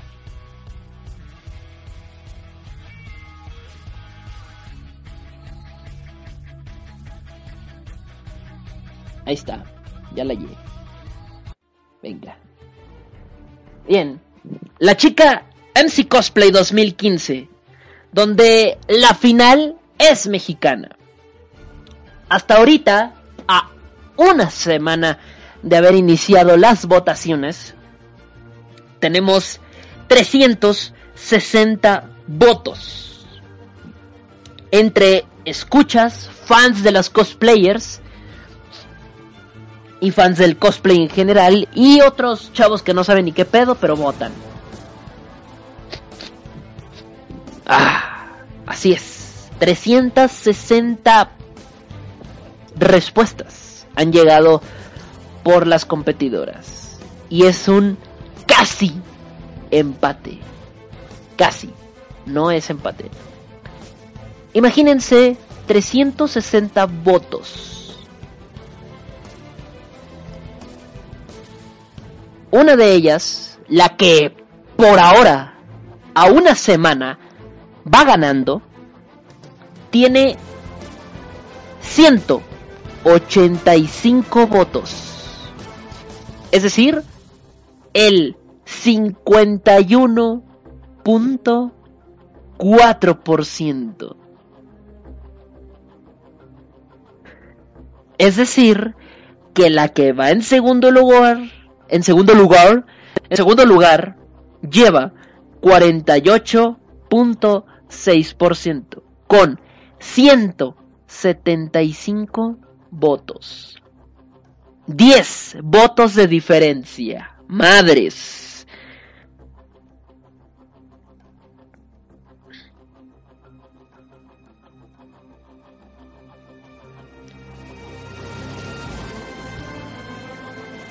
Madres. Virgo. Dice, ¿de qué sirve ser la chica cosplay 2015 si ya casi se acaba el año? El año? Ah, pues en el sentido de que pues no puede ser la 2016 si todavía no empieza. Oh. no puede ser la 2016 porque todavía no empieza. Y pues en teoría sí sirve de mucho porque hasta agosto no hacemos la Chica MC Cosplay 2016. Entonces, eh, todo este año, la Chica MC Cosplay 2015 es como que el estandarte del año anterior y del año en curso. Realmente no importa tanto el sentido del año. Eh, Miss Universo también lo hacen por septiembre, por ahí, me parece. Y no tiene sentido cuando ya le quedan cuatro meses para que se acabe el año.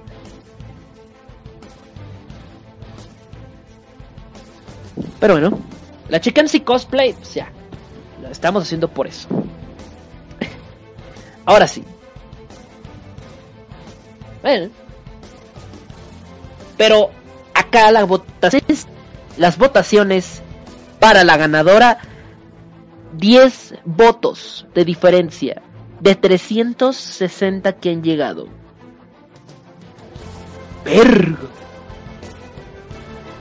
Está, es mucho. La gráfica la veo así partida y con una ligera inclinación hacia uno de los lados. Es muy chistoso porque es muy mínimo. 51.4% contra el 48.6%. Una diferencia mínima.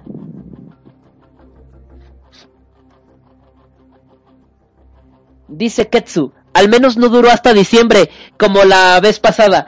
Bueno, en teoría, Calzara, que es la ganadora del 2014, actualmente es la actual chica MC Cosplay. O sea, ella hasta la fecha, hasta el día de hoy, Calzara es la chica MC Cosplay. Ella ahorita es la chica MC Cosplay. En teoría, casi duró el año. Sí, casi duró el año. ¿No? En teoría. Y el año pasado estaba programado que la chica MC Cosplay se acabara por estas fechas. Es decir, Calzara debió haber sido ya la chica MC Cosplay desde estas fechas. Y su reinado si hubiera durado un año, ¿no? Pero pues no fue así. Porque pues ya sabrán todo lo que pasó conmigo. Se retrasó todo y pues en diciembre se terminó eh, culminando todo esto. Aunque suene medio tonto, pero bueno, se terminó hasta, hasta diciembre. Fue por eso. Pero en teoría, el reinado de la chica MC Cosplay dura así un año. Tal vez Calzara va a ser la única que no le dure el año, pero bueno. Hasta ahorita, hasta la fecha, Calzara es la chica MC Cosplay. La próxima semana tendremos nueva chica MC Cosplay que durará hasta que se acabe la del 2017. Ay, la, la del 2016. No, ya, ya, ando fumando buena, ¿eh? Así que ahí, lo, ahí échenle un ojito. Duró un año laboral. sí. Con todo y sus salarios mínimos, según el reglamento aquí en México. pero bueno. Besote para Calzara. Nunca supo de esto, pero chido. Caso contrario, las dos cosplayers de la final enteradas hasta el último momento que están en la final. Y ahí está. Aquí está. Así que 185 contra 175 votos. 10, literalmente, 10 votos de diferencia. ¿Quieres acortar esa diferencia? ¿Quieres alargarla más? La diferencia, obviamente. Vota ahora por la chica MC Cosplay 2015. Vota ahora.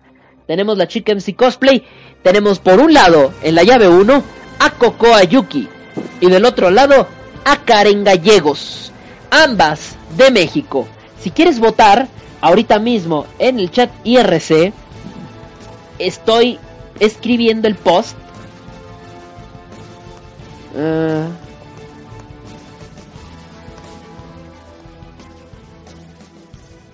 Y si ya votaste, dime por quién votaste. Si no has votado, coméntame por quién piensas votar.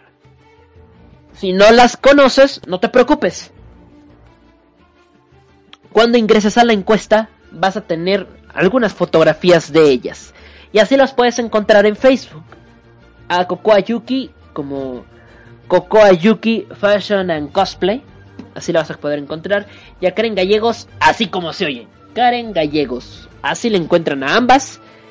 Eh, en su Facebook y para que les den me gusta a sus páginas. Y pues nada, a esperar la ganadora que se dará la próxima semana. No hay más.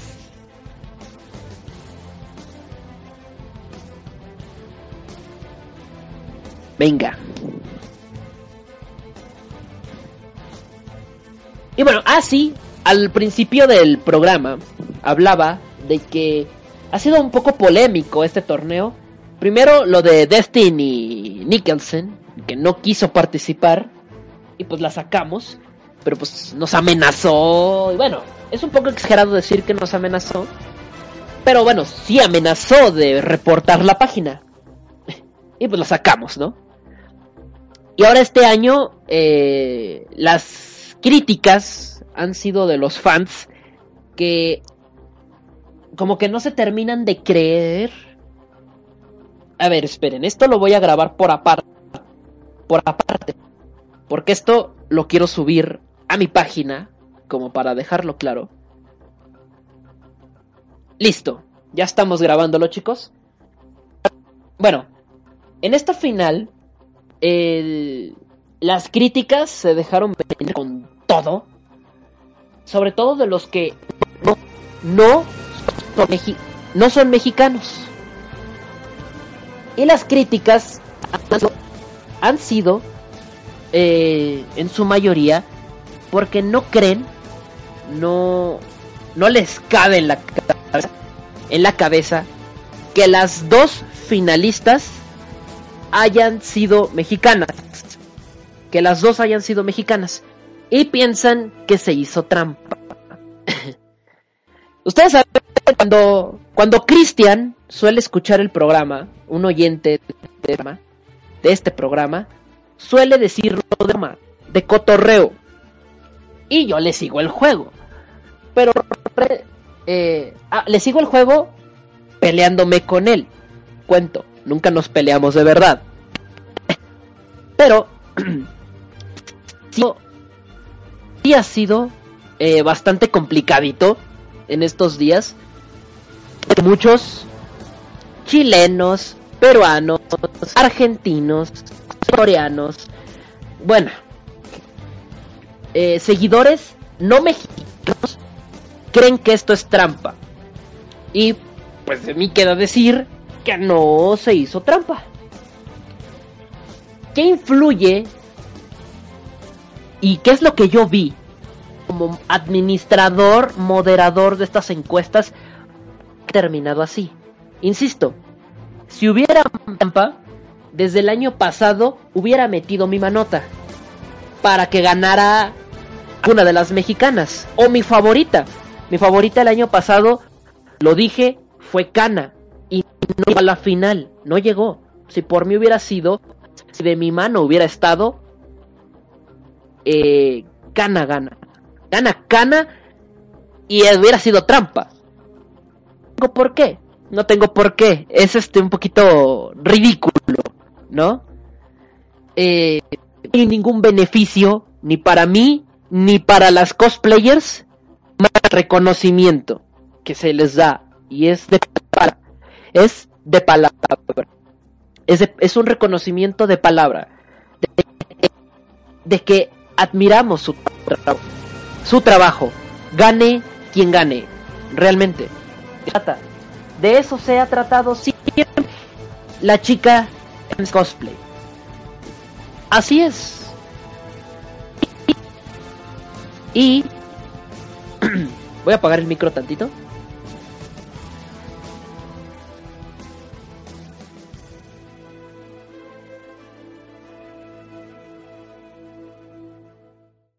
Listo. Y que eh, que se hizo trampa, pues es como un poco... Tenemos, tenemos desde...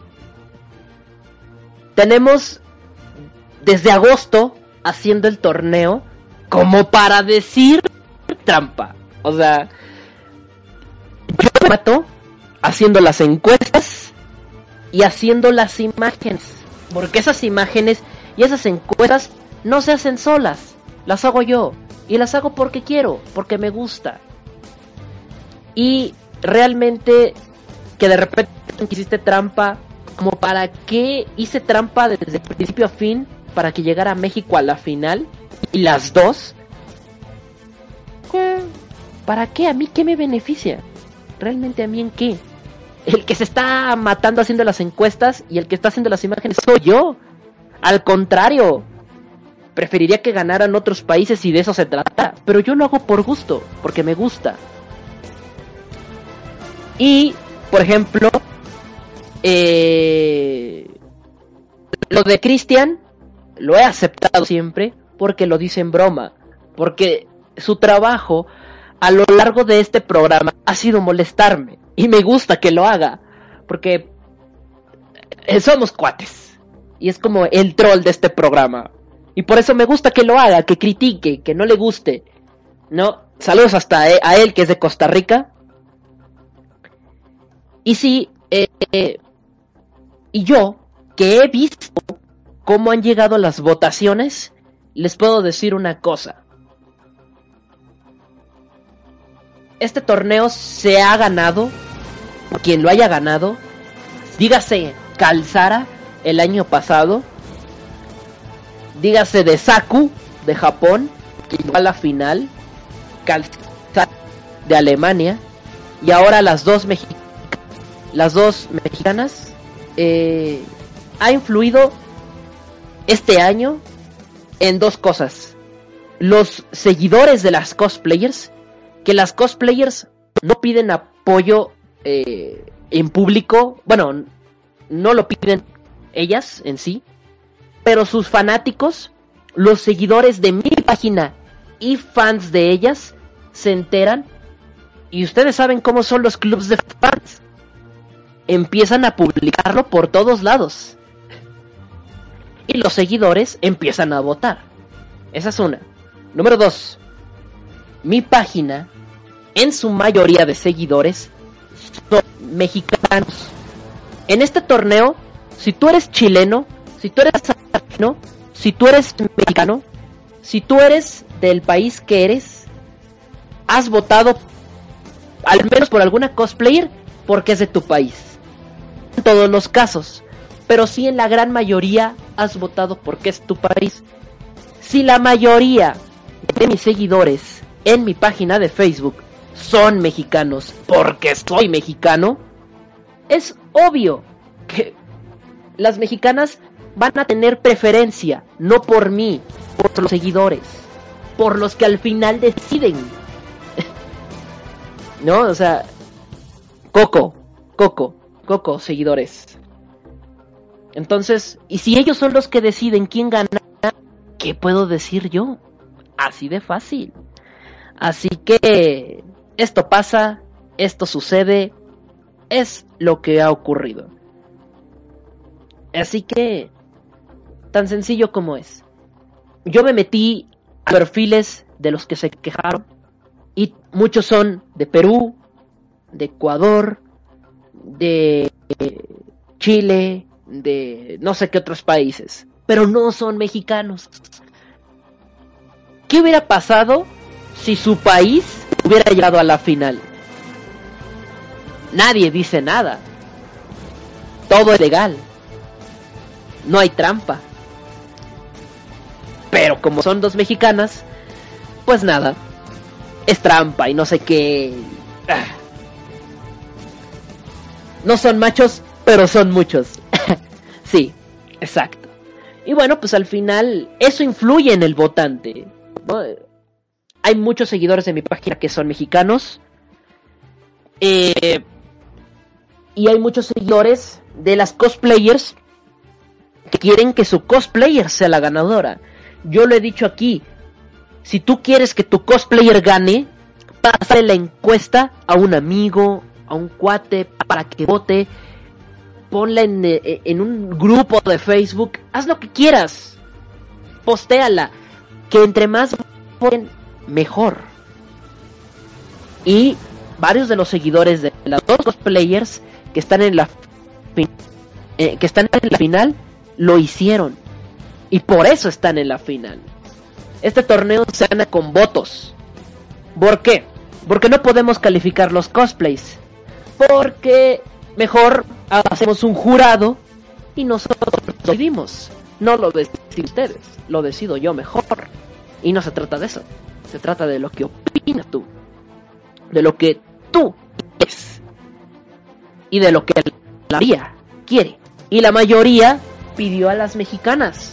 Eso ha sido la historia así tal cual. Por lo tanto, pues ya, alivianen, alivianen, alivianense chavos. Si no quedó su favorita, si no quedó su país, ni modo. El próximo año será. ¿Vale? Ya veremos cómo le va el próximo año, porque ahora la presión es para México. Hay que llegar a la final. Y de seguro, muchos que están, que quedaron como que enojados, van a tal vez ponerse a favor de que México quede fuera el próximo año. Y eso, pues, si ellos lo quieren así, así lo van a hacer. Ya veremos qué pasa. Así que chicos, aliviánense. Voten por la Chicken Sea Cosplay. Ya están las votaciones. Queda una semana para votar. vida, disfrútenla, pásenla chévere. Y les recuerdo las votaciones. Y ahorita, en este momento, cuando son 2 de la mañana con 16 minutos, voy a dar un último refresh.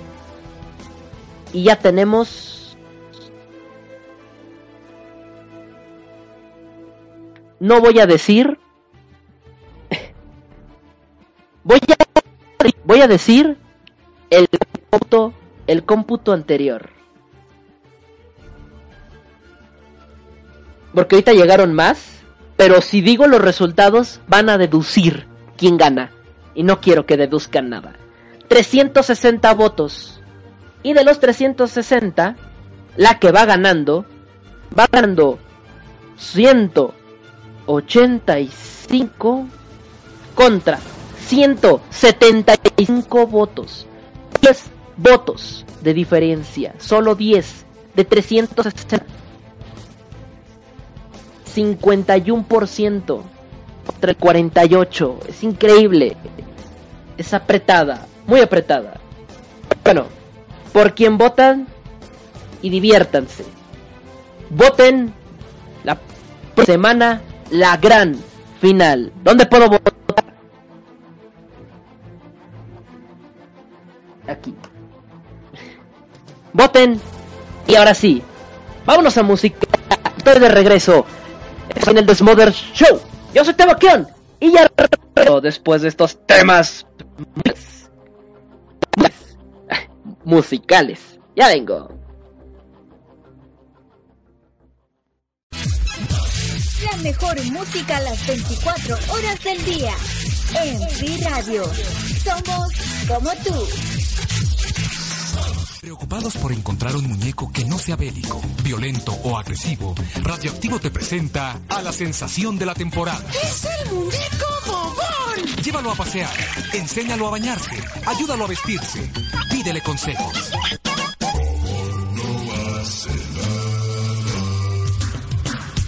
Bueno, cuéntale tus sueños, mételo a la cama, hazle cosquillas.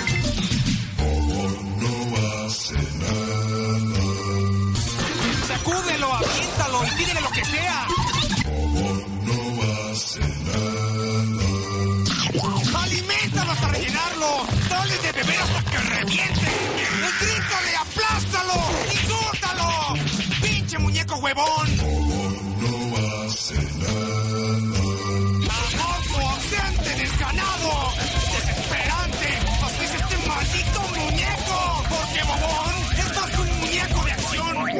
Es un muñeco nihilista. Son juguetes radiactivos, ofensivos y inhumanos.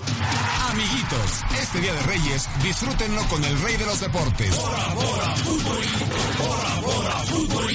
Revive las grandes jugadas, los encuentros que pasaron a la historia del balompié mundial. Ve cómo Johan Cruyff, Paolo Rossi, Zico y Platini se enfrentan a nuestra representación nacional. El equipo de todos, encabezado por Rutilio Vilchis, Macedonio Rojano, Prócoro Arjona, Alex Doméstico y Tenoch Harrison. Emoción no termina ahí. El futbolito Bora Bora incluye un folleto explicativo con las frases necesarias para vivir la intensidad del juego del hombre. ¡Vamos al mundial! ¡No vamos al mundial!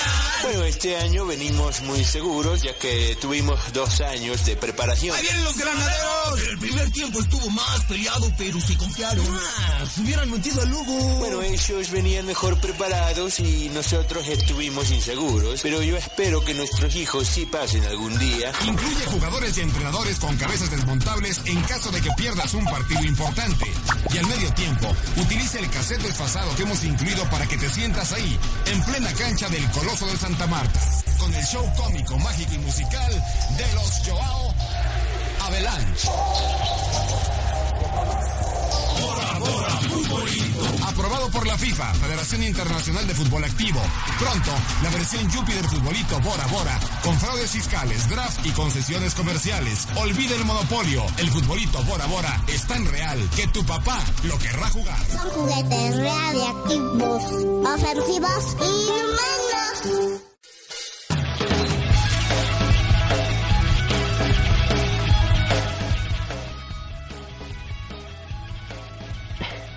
Like por Tenoch Harrison.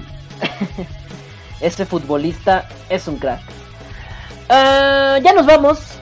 Ya nos vamos, chicos. Ya el alargue que le dimos a esto, pues ya estuvo.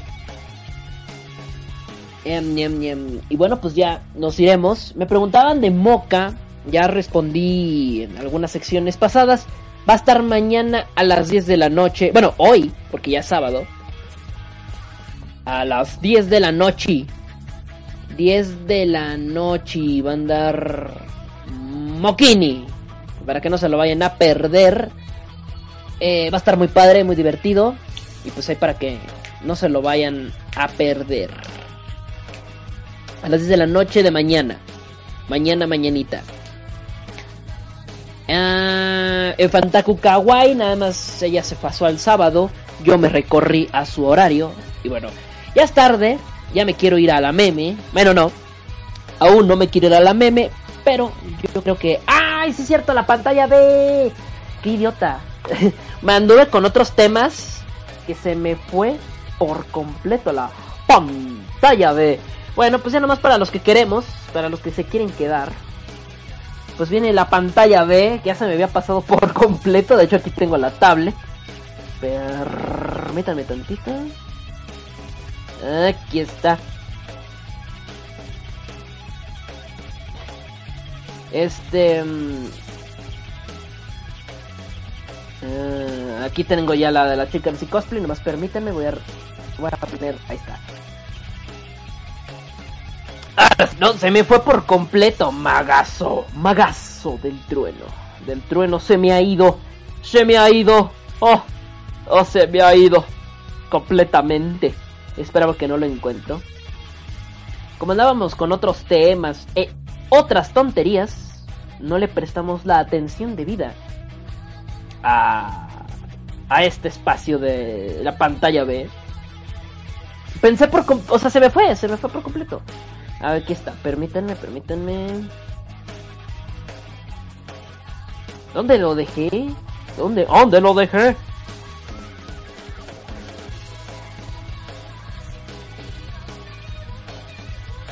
Un besote para Moca, que creo que no escuchó el programa, pero... No importa. Sí, vamos a cerrar el programa bien y como debemos, porque aparte olvidé otra cosa. Me olvidé de otra cosa. Bueno, esta película eh, se llama... Ah, porque sigue. Es que no, si no lo digo con la vocesota, no es. No es pantalla. Que comience pantalla. Ahora no salió. Bueno, pantalla B. Hoy tenemos una película española y es una película de los ochentas. Así que aguas. Aguas. Que es una película ya ruquita, ya viejita, pero de esas bonitas. ¿Dónde está la pare? Eh, el castigo dos horas más. No, no, no, no, no. Sí, eso se me olvidó, Mago del Trueno. Eso fue lo que se me olvidó. Ok. Sí. Viene el liguero mágico. Es neta. El liguero mágico. Así se llama esta película. De Mariano Osores. Escrita por Mariano Osores. Y protagonizada por Mariano Osores como Pablo. Mariano Osores como Rubén. Mariano Osores como Jaimito. Y Mariano Osores como María. No, no es cierto. No. Pero sí es cierto lo de Mariano Osores como director y guion. Pero eh, sí está su hermano, Antonio Osores, Andrés Pajares. Ájale, ájale. Ya tan, ya tan temprano. Ah, no, pues ya es tarde. Pues andamos, andamos echándonos unos pajares. Andrés Pajares, Antonio Osores, Adriana Vega y un montón de elenco innecesario. Ah, Adriana Osores, es neta. Ariana Osores, así que también la hermana por ahí participó. En esta hermosa obra de 1980 española y de 84 minutotes. Sí, 84 minutotes. Un besote para Andrea Alondra, que dice que la salude antes de irme. No antes de irme, pero sí ahorita, porque luego se me olvida. Y luego me anda reclamando en el Facebook, ¿verdad? No, no te creas. Y bueno, el liguero mágico eh, habla de la era española de 1875. Por lo tanto vamos a ver mucho este estos estos acentos pero españoles más marcados a la época, no un poquito un poquito estilacho con un lenguaje al estilo del Quijote, más o menos.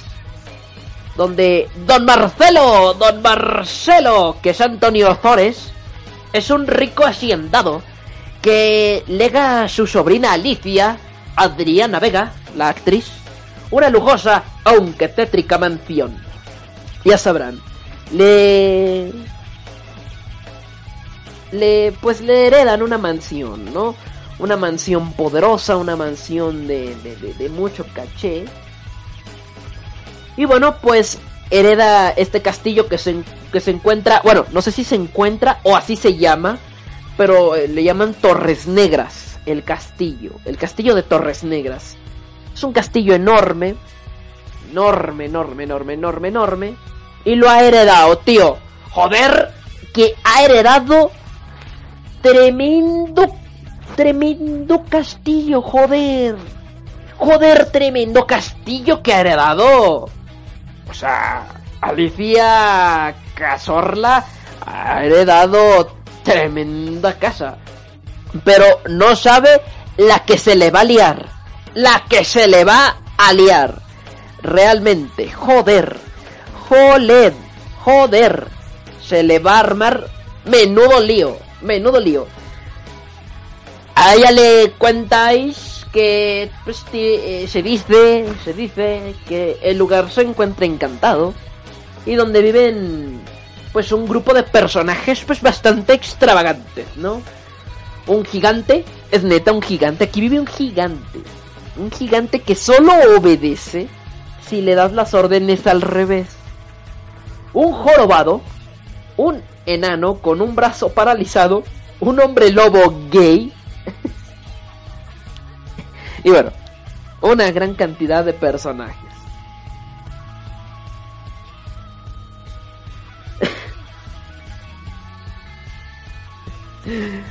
Lo curioso, jolines, coño, que esta historia está... Pero que se han fumado.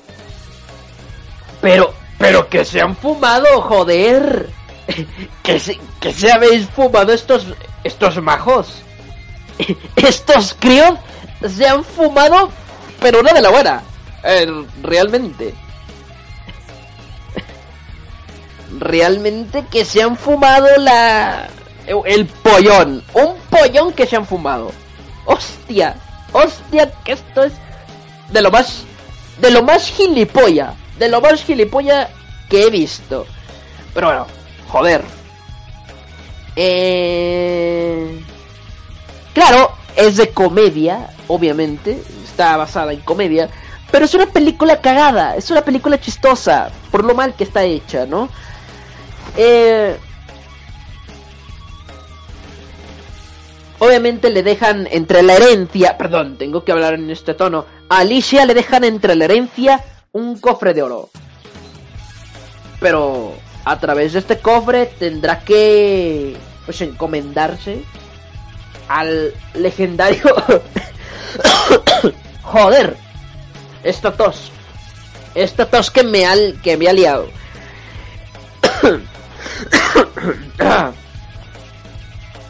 Bueno, pues eh, tendrá que enfrentarse a estos demonios y al mismo tiempo tendrá que hacerse con la con la herencia de esta de esta de este cofre que está lleno de oro. Está repleta hasta el tope de oro.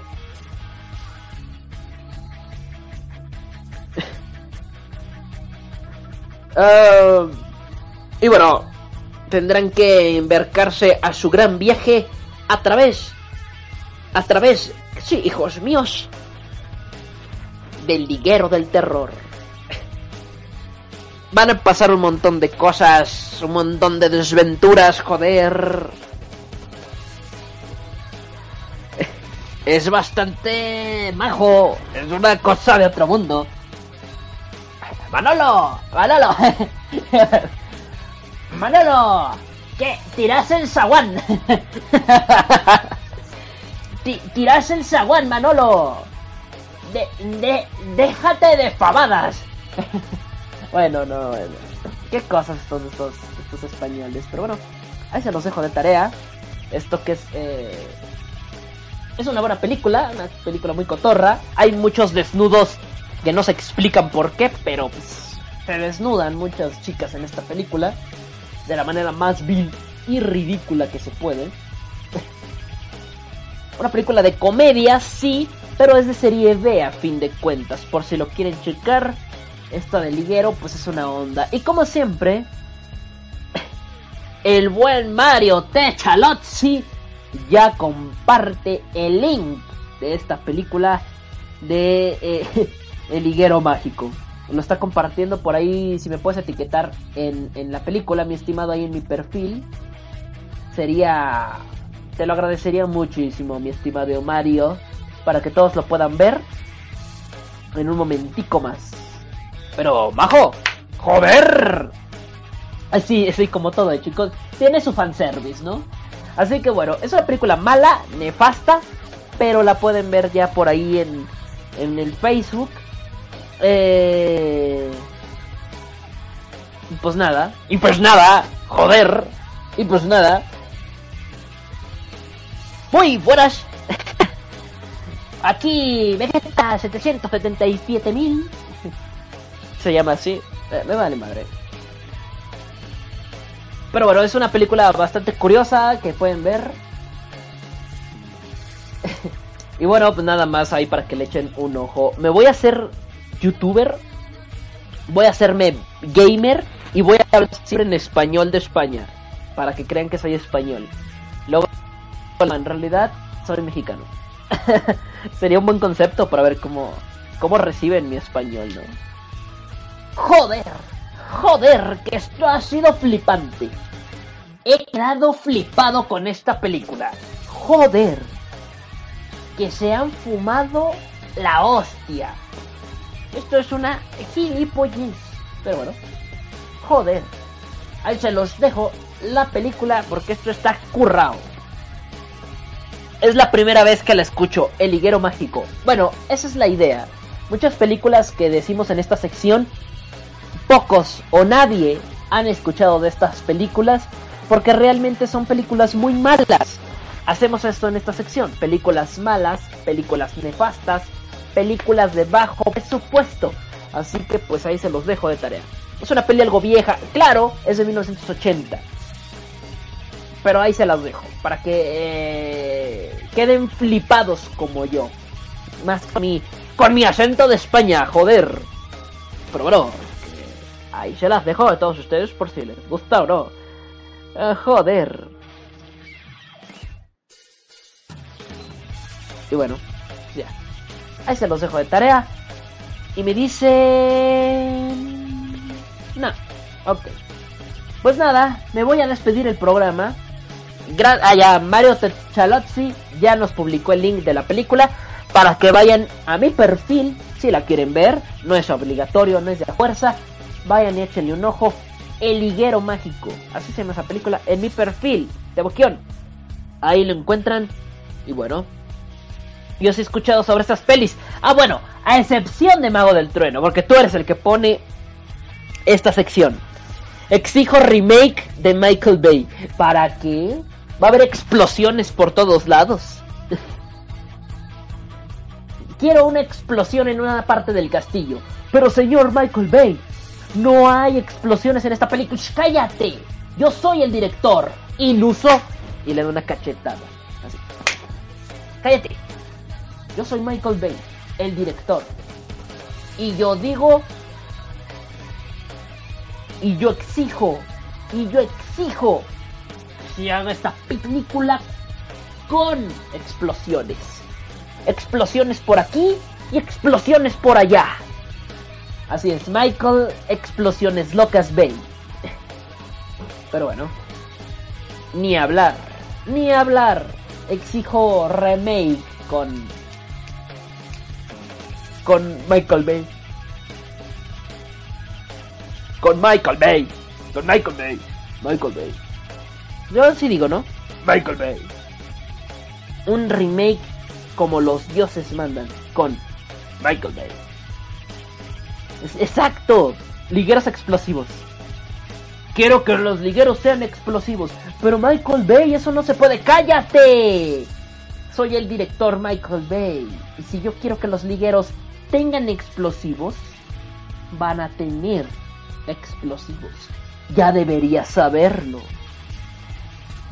A los Michael Bay de verdad nos gustan los explosivos. A los Michael de verdad nos gustan explosivos. A los Michael de verdad nos gustan explosivos. Explota, explota todo. Ok, mal chiste. Por lo menos no exigieron remake por Michael Bay del sostén del terror.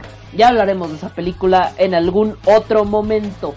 El sostén del terror próximamente solo en cines. Y bueno, yo me despido. Ahora sí, no, todavía no me puedo despedir. ¿Saben por qué? ¿Saben por qué? Ya quería saberlo. pollo, pollo, polla. No. ¿Sabes por qué? Porque sigue. ¡Sigue!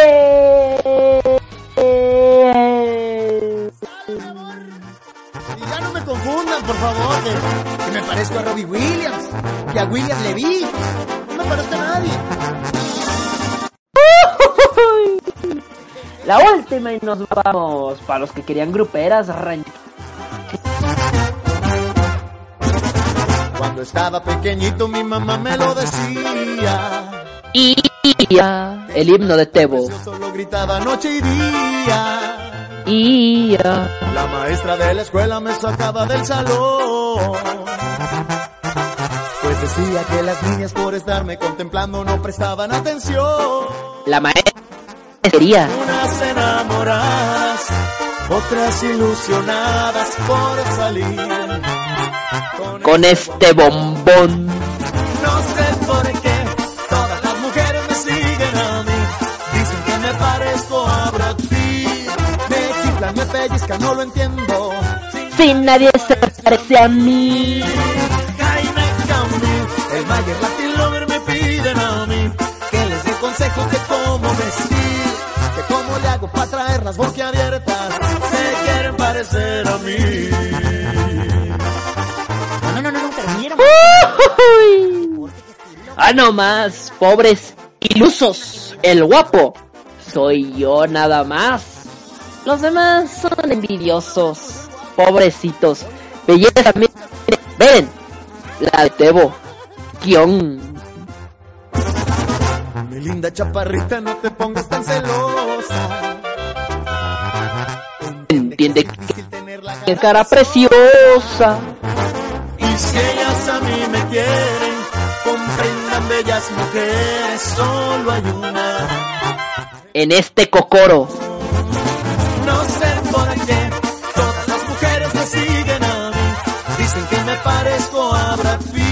Idénticos. Me pellizca, no lo entiendo. Sin nadie se parece a mí. Jaime Camil, el Mayer Latin Lover me piden a mí. Que les dé consejos de cómo vestir. ¿Cómo le hago para traer las boquiabiertas? Quieren parecer a mí. No sé por qué. Todas las mujeres me siguen a mí. Dicen que me parezco a Brad Pitt. Me chiflan, me pellizcan, no lo entiendo. Y pellizcan re... El Latin Lover me piden a mí. Que les dé consejos de cómo vestir. ¿Cómo le hago para traer las boquiabiertas? Se quieren parecer a mí. Pero nadie, nadie, nadie, nadie se parece a mí. ¡Vámonos!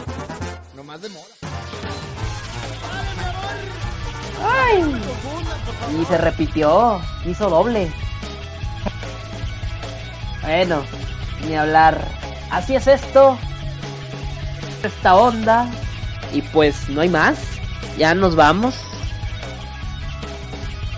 Ya nos andamos yendo. Pa' la burger. Ya nos andamos yendo. Hay para los que. Para los que quieren palo. Ay.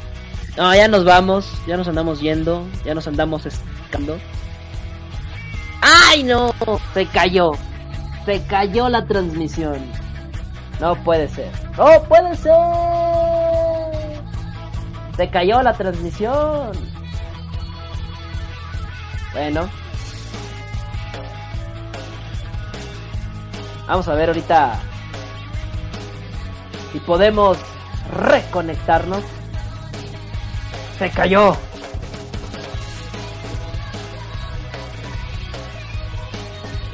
Ya no se había caído.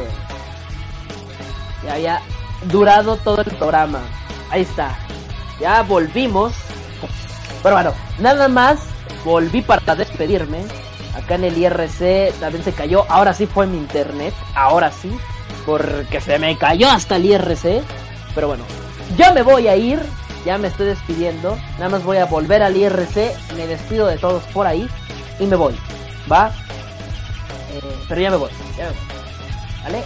Ah, dicen por acá. Nada. Pero bueno. Ya me voy a despedir. Dicen por acá.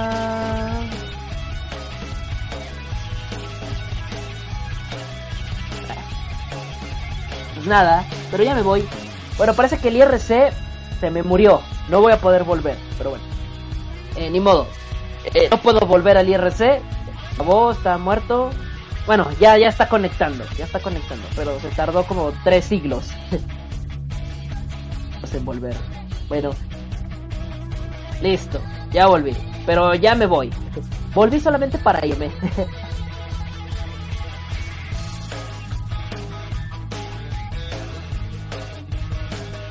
Así que bueno, ya me voy. Espero que se la hayan pasado súper bien. Esperen tantito.